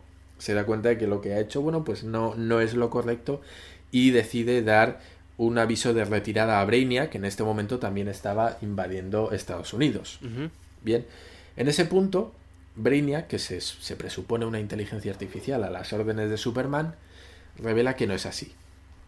Que es el propio Brainiac quien ha estado manipulando a Superman para hacerse con todos esos países para reunirlos bajo la bandera o esa ideología comunista que al final vemos que deja de ser comunista o es el sistema que adopta, pero se trata de mantener el poder del mundo entero, ¿vale? En ese momento Brainiac se, se, revela, lanza un rayo que suponemos que es de Kryptonita, porque en el cómic es verde, no sé cómo sea en, en, el, en la película, y deja a Superman hecho mierda tumbado en el suelo. Vemos que está a merced de Brainiac. Y bueno, pues en ese momento eh, aparece el ex Luthor, al que habíamos visto en páginas anteriores que Brainiac se tragaba, lo, lo, llevaba y desaparecía, lo metía como en una especie de conducto y no se volvía a ser. Bueno, pues no, no sabemos por, por qué, por el arte de Biribirloque, ¿eh? Brainiac en vez de en, vez de matarlo, que es un poco lo que suponemos que debería hacer, porque no deja de ser una molestia aún para los planes de Brainiac, bueno, no lo mata. De la magia aparece Lex Luthor en una sala desenchufando un montón de cables y diciendo, bueno, no te preocupes, yo he desactivado a Brainiac. Esto no sé muy bien cómo es, pero bueno, al, parecer es, así como se cuenta, ¿vale? Ajá. Bueno, total, desactivado el, el rayo de Kryptonita, vamos a suponer de Superman, Superman sube a la nave de Brainiac y lo destroza. ¿Vale? Destroza a Brainiac. Sin embargo, y aquí vemos otro plot twist, a pesar de toda la inteligencia de Lex Luthor, Lex Luthor no había previsto que Brainiac tenía un sistema de autodestrucción en caso de que le dieran paliza. Ajá. Y adivina qué, ese sistema de autodestrucción se pone en marcha con una cuenta atrás de un minuto, 60 segundos. Bien. Lex Luthor en ese momento le dice a Superman que nada se puede hacer porque la onda expansiva de, esa explosión es de no sé cuántos millones de años luz de distancia. Es decir, que por muy lejos que vaya la supervelocidad, mm, la onda expansiva va a acabar destruyendo toda la Tierra. Que eso es una locura, porque por ejemplo en, la, en la, película lo manejan que son 15 millones de, de, millas a la redonda. Y, y 15 millones de, de millas es, es, una, es una locura. O sea, el, simplemente el, la distancia entre la Tierra y la Luna son 260 mil millas. Sea, estamos hablando Sí, que sí, a ver. 15 yo millones. he dicho años, años luz para que se entendiera que la distancia era brutal. ¿eh? Ajá. Eh, dice exactamente en el cómic, en español, claro, dice que son 30 millones de kilómetros. Mm. Que aún así vemos que es pues Sí. una barbaridad, ¿verdad? Que son, ajá, 15, 15 millones, sí, pues más o menos 30 millones. Sí, sí, es, una... ¿Cómo, cómo, cómo termina esto? Digamos, el, primer fin de todo esto, ¿no? Porque vemos que vamos a ver que este cómic tiene varios finales. El primer final es Superman eh, saliendo al espacio a toda velocidad con esa nave de Brainiac en proceso de autodestrucción y, y diciéndole, bueno, siendo consciente en principio, eh, Lex Luthor le dice que, bueno, que, que no le va a dar tiempo, que va a destruir todo. Superman le dice, bueno, pues no sabes qué rápido soy o lo rápido que yo puedo ser. Y se da a entender que Superman se está despidiendo, Ajá. se despide de la Tierra, ¿vale? Eh, da a entender que se muere en esa explosión, ¿vale? Se sacrifica, se sacrifica lanzando, bueno, pues volando con esa nave fuera y aceptando que él hizo mal, que no debió de ser tan, bueno, Tan de- free de- de control. intentar, sí, eso es, y, y que bueno, que esa es un poquito su redención, ¿no?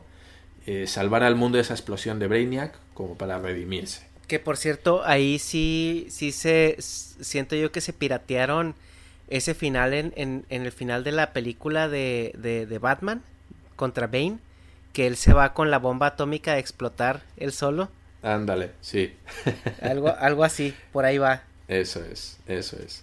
Sí, es, bueno, vemos esto en, en muchas películas, ¿no? Ese sacrificio final en Armagedón con Bruce Willis que le da el detonador. Ah, sí. Eh, vemos incluso Tony Stark en, en la de Endgame, ¿no? Que bueno, yo soy Iron Man y pues por salvar a todo el mundo me, me chingo yo, ¿no? Sí, sí. El sacrificio, Bueno, el pues- sacrificio último.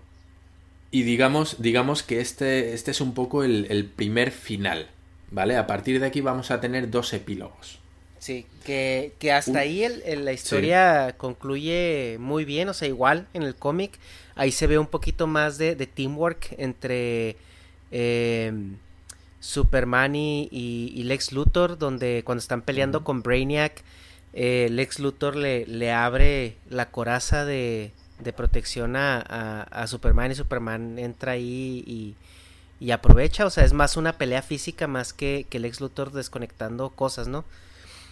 Sí. Y, y también trae un traje así de tipo Iron Man, Lex Luthor. Ah, no, Lex Luthor aquí va de hecho con un traje que parece el típico traje naranja de los astronautas. Ah, ok. Pues va, va- básicamente va, va con eso, ¿no? Sí, entonces... Y sí, al final hace una. Después de la explosión de Brainiac, hace una reflexión Lex Luthor y dice: Bueno, Superman se ha ido, Brainiac también se ha ido, y el mundo está preparado ahora para que quienes lo gobiernen sean los seres humanos, ¿no? Básicamente es lo que da, lo que da a entender. Y bueno, pues dice: Al final, pues después de 40 años he conseguido vencer a Superman, si se puede decir así, ¿no? Y termina diciendo: Pues jaque mate Superman. Sí. ¿eh?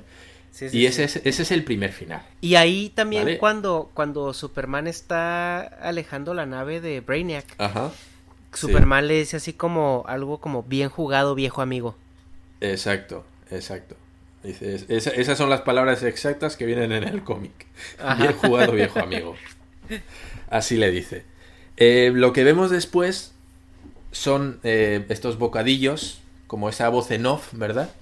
Ajá. Y vemos que es exactamente, bueno, pues el mismo bocadillo que usa Superman en sus monólogos interiores, con lo cual nos da a entender que Superman no se ha muerto, ¿vale? Y como si fuera una especie de de espectador anónimo, Superman te va narrando cómo la saga de los Luthor se desarrolla a través del tiempo. Es decir, Lex Luthor consigue llevar, bueno, erradicar el comunismo Ajá. del mundo. Se ven eh, figuras de Superman cayéndose, las están tirando. Y Eh, la, como la Lex típica, Luthor y la, típica escena de cuando derrocan un dictador, ¿no? Que se ve tirando el- Exacto, Ajá, ajá. claro, exacto. Claro. Jalando de las cuerdas para tirar, eh, bueno, pues sí, Sus estatuas. Y bueno, pues se, se ve y él narra cómo la saga del Lex Luthor pues consigue llevar eh, al mundo a un punto tecnológico sin igual, en el que, bueno, pues, eh, no sé, se hacen un montón de desarrollos, la gente vive cientos de años, eh, ya no hacen falta, todos son energías libres, bueno, ese, ese mundo utópico, ¿no? ese futuro utópico en el que, la humanidad trasciende. Que, bueno, ya para, para nomás para cerrar la parte de la película, aquí la película termina en donde unos años después, donde ya todo el mundo infiere que, que, que Superman pues está muerto. Claro. Eh, está el ex Luthor ya renunciando a la presidencia porque él dice que él ya, ya logró su objetivo, ya pues liberó al mundo de, de, Superman. Y que él se quiere dedicar a otra cosa, que se quiere retirar o quiere a ver qué hace. Y incluso en esa escena le tira unas flores a, a, a, Lois Lane porque le dice, no sé, tal vez me retire en una isla este, alejada con la mujer más hermosa y, y retadora y, inteligente del mundo y ya como que ahí hay un momento entre él y Lois Lane, ¿no? Que, que se me hace un poco innecesario. Pero... Y deja como presidente a su vicepresidente, que adivina quién es. El Jamie Olsen, versión negra. O sea, ah, él renuncia y les da al primer presidente negro. Entonces, eh, pero ahí se corta. Hay una parte donde Lois Lane ve en la multitud a, Superman vestido de Clark Kent, por así decirlo. Sí. Y de repente lo ve y de repente no lo ve. Y pues ya se da a entender que Superman está pues vivo de incógnito entre, entre el mundo. Y ahí cierra la película nos privaron de ese epílogo brutal que platícanos, oh. platícanos de ese epílogo. Bueno, aquí, aquí este segundo final eh, comenta así, ¿no? Eh, para, bueno, para su 75 cumpleaños, Luthor se habría retirado de la política tradicional y creó un gobierno mundial compuesto por artistas, escritores, filósofos y científicos. Ok. ¿Vale? Eso es lo que hace con el gobierno. En vez de poner un presidente, lo que hace es crear una especie de comité de varias disciplinas y que sean ellos quienes gobiernan. Este segundo final termina con Lex Luthor viviendo, no sé, creo que comentaban algo así como 400 años, o una auténtica barbaridad, con lo que vemos que la ciencia ha avanzado un montón durante su mandato. Y efectivamente, Lex Luthor fallece, y como tú bien dices, en ese funeral es cuando vemos a Superman de nuevo, como tú dices, vestido de Clark Kent y cruza una mirada con Lois Lane. Y le pregunta, bueno, pues el hijo de Lois Lane y, y Lex Luthor, ¿no? Le pregunta a ver si, si, ocurre algo mamá, porque Lois Lane se queda así como mirando.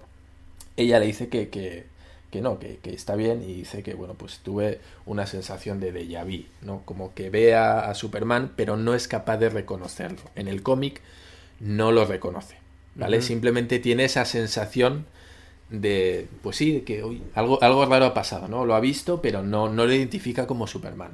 Ajá, ajá.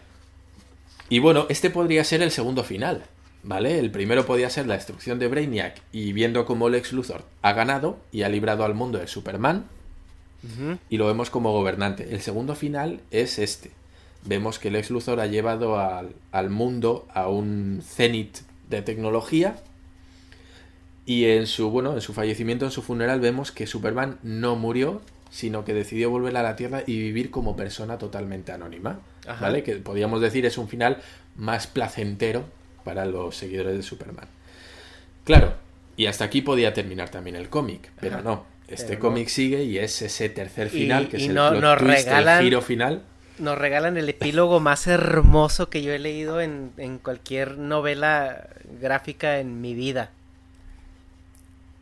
Y, bueno, pues él dice cómo pues todo el legado de Luthor fue evolucionando, fue evolucionando, la tecnología siguió adelante, siguió adelante, siguió adelante.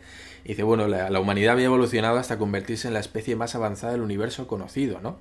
Inspirada y guiada por un millón de años de linaje Luthor. Y viviendo los humanos miles de años ya, ¿no? Claro, y aquí es curioso y esto me imagino que no, no, pues sería difícil de transmitir en la película, ¿no? Pero empieza a dar una lista de nombres y vamos a ver cómo al final llega a ese, a ese punto y empieza a decir, ¿no? Pues Lina Luthor, la artista, Lombard Luthor, el visionario, Lori Luz, la matemática, Jordan Luz, astronauta, no sé qué.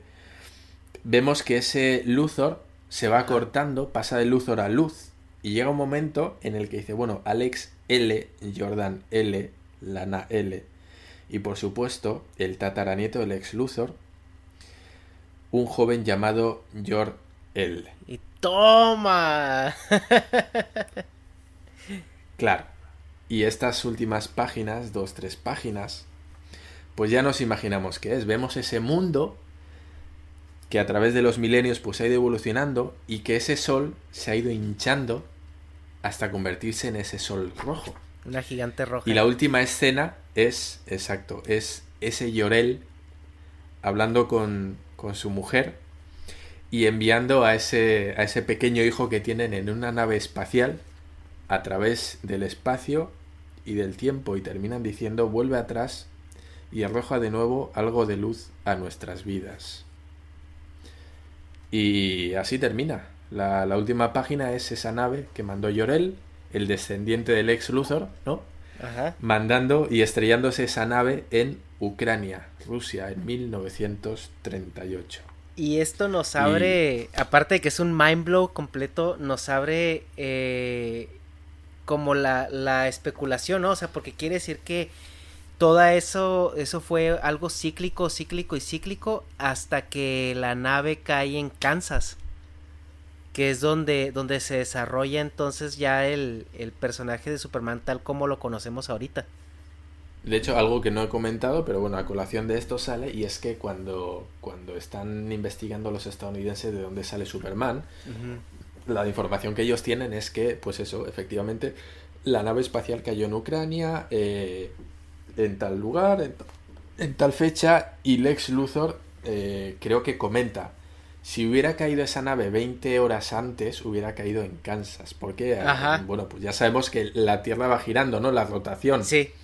Entonces él dice, por cuestión de unas horas ha caído en un punto del, del planeta y no en otro, que es el nuestro. Y exacto. él comenta, si hubiera caído 20 horas antes, el Superman hubiera sido americano, que es el Superman tradicional. Ajá. Entonces sí, como tú dices, esto pues, No, y de da hecho, muchas... y de hecho Lex Luthor hace un comentario que dice, y si hubiera sido americano, estoy seguro que hubiéramos sido los mejores amigos.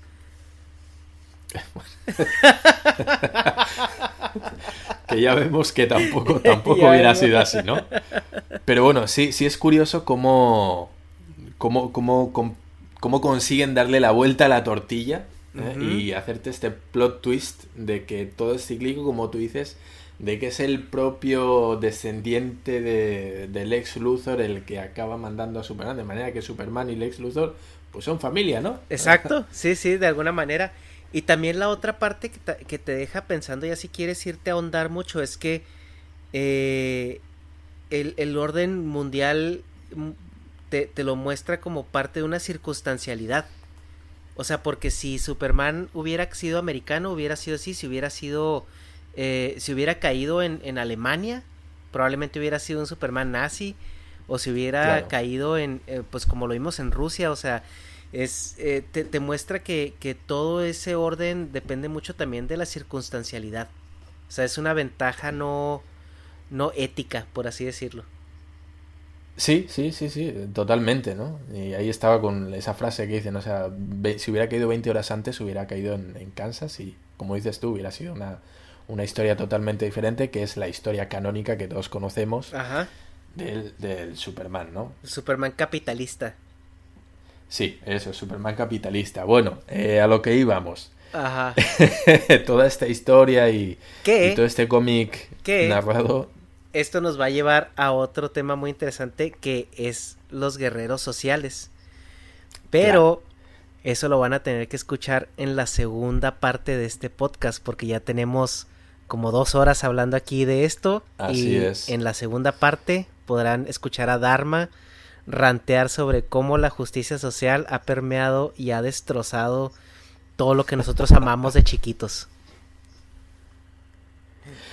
Bueno, sí, este, este era la introducción y creo que esto es una cosa muy light para lo que va a venir en el segundo, en la segunda parte del podcast, porque estos son minucias, son pequeños detalles que bueno, pues sí te pueden molestar, sí puedes fruncir el- o levantar una ceja en cierto momento, pero que tampoco empañan o no acaban del todo de molestar en la historia, ¿vale? Es decir, que haya ciertos guiños ideológicos, al final no, no estropea la historia en conjunto, ¿verdad? Sí que dices en algún momento, joder, la verdad es que esto pues se lo podían haber ahorrado.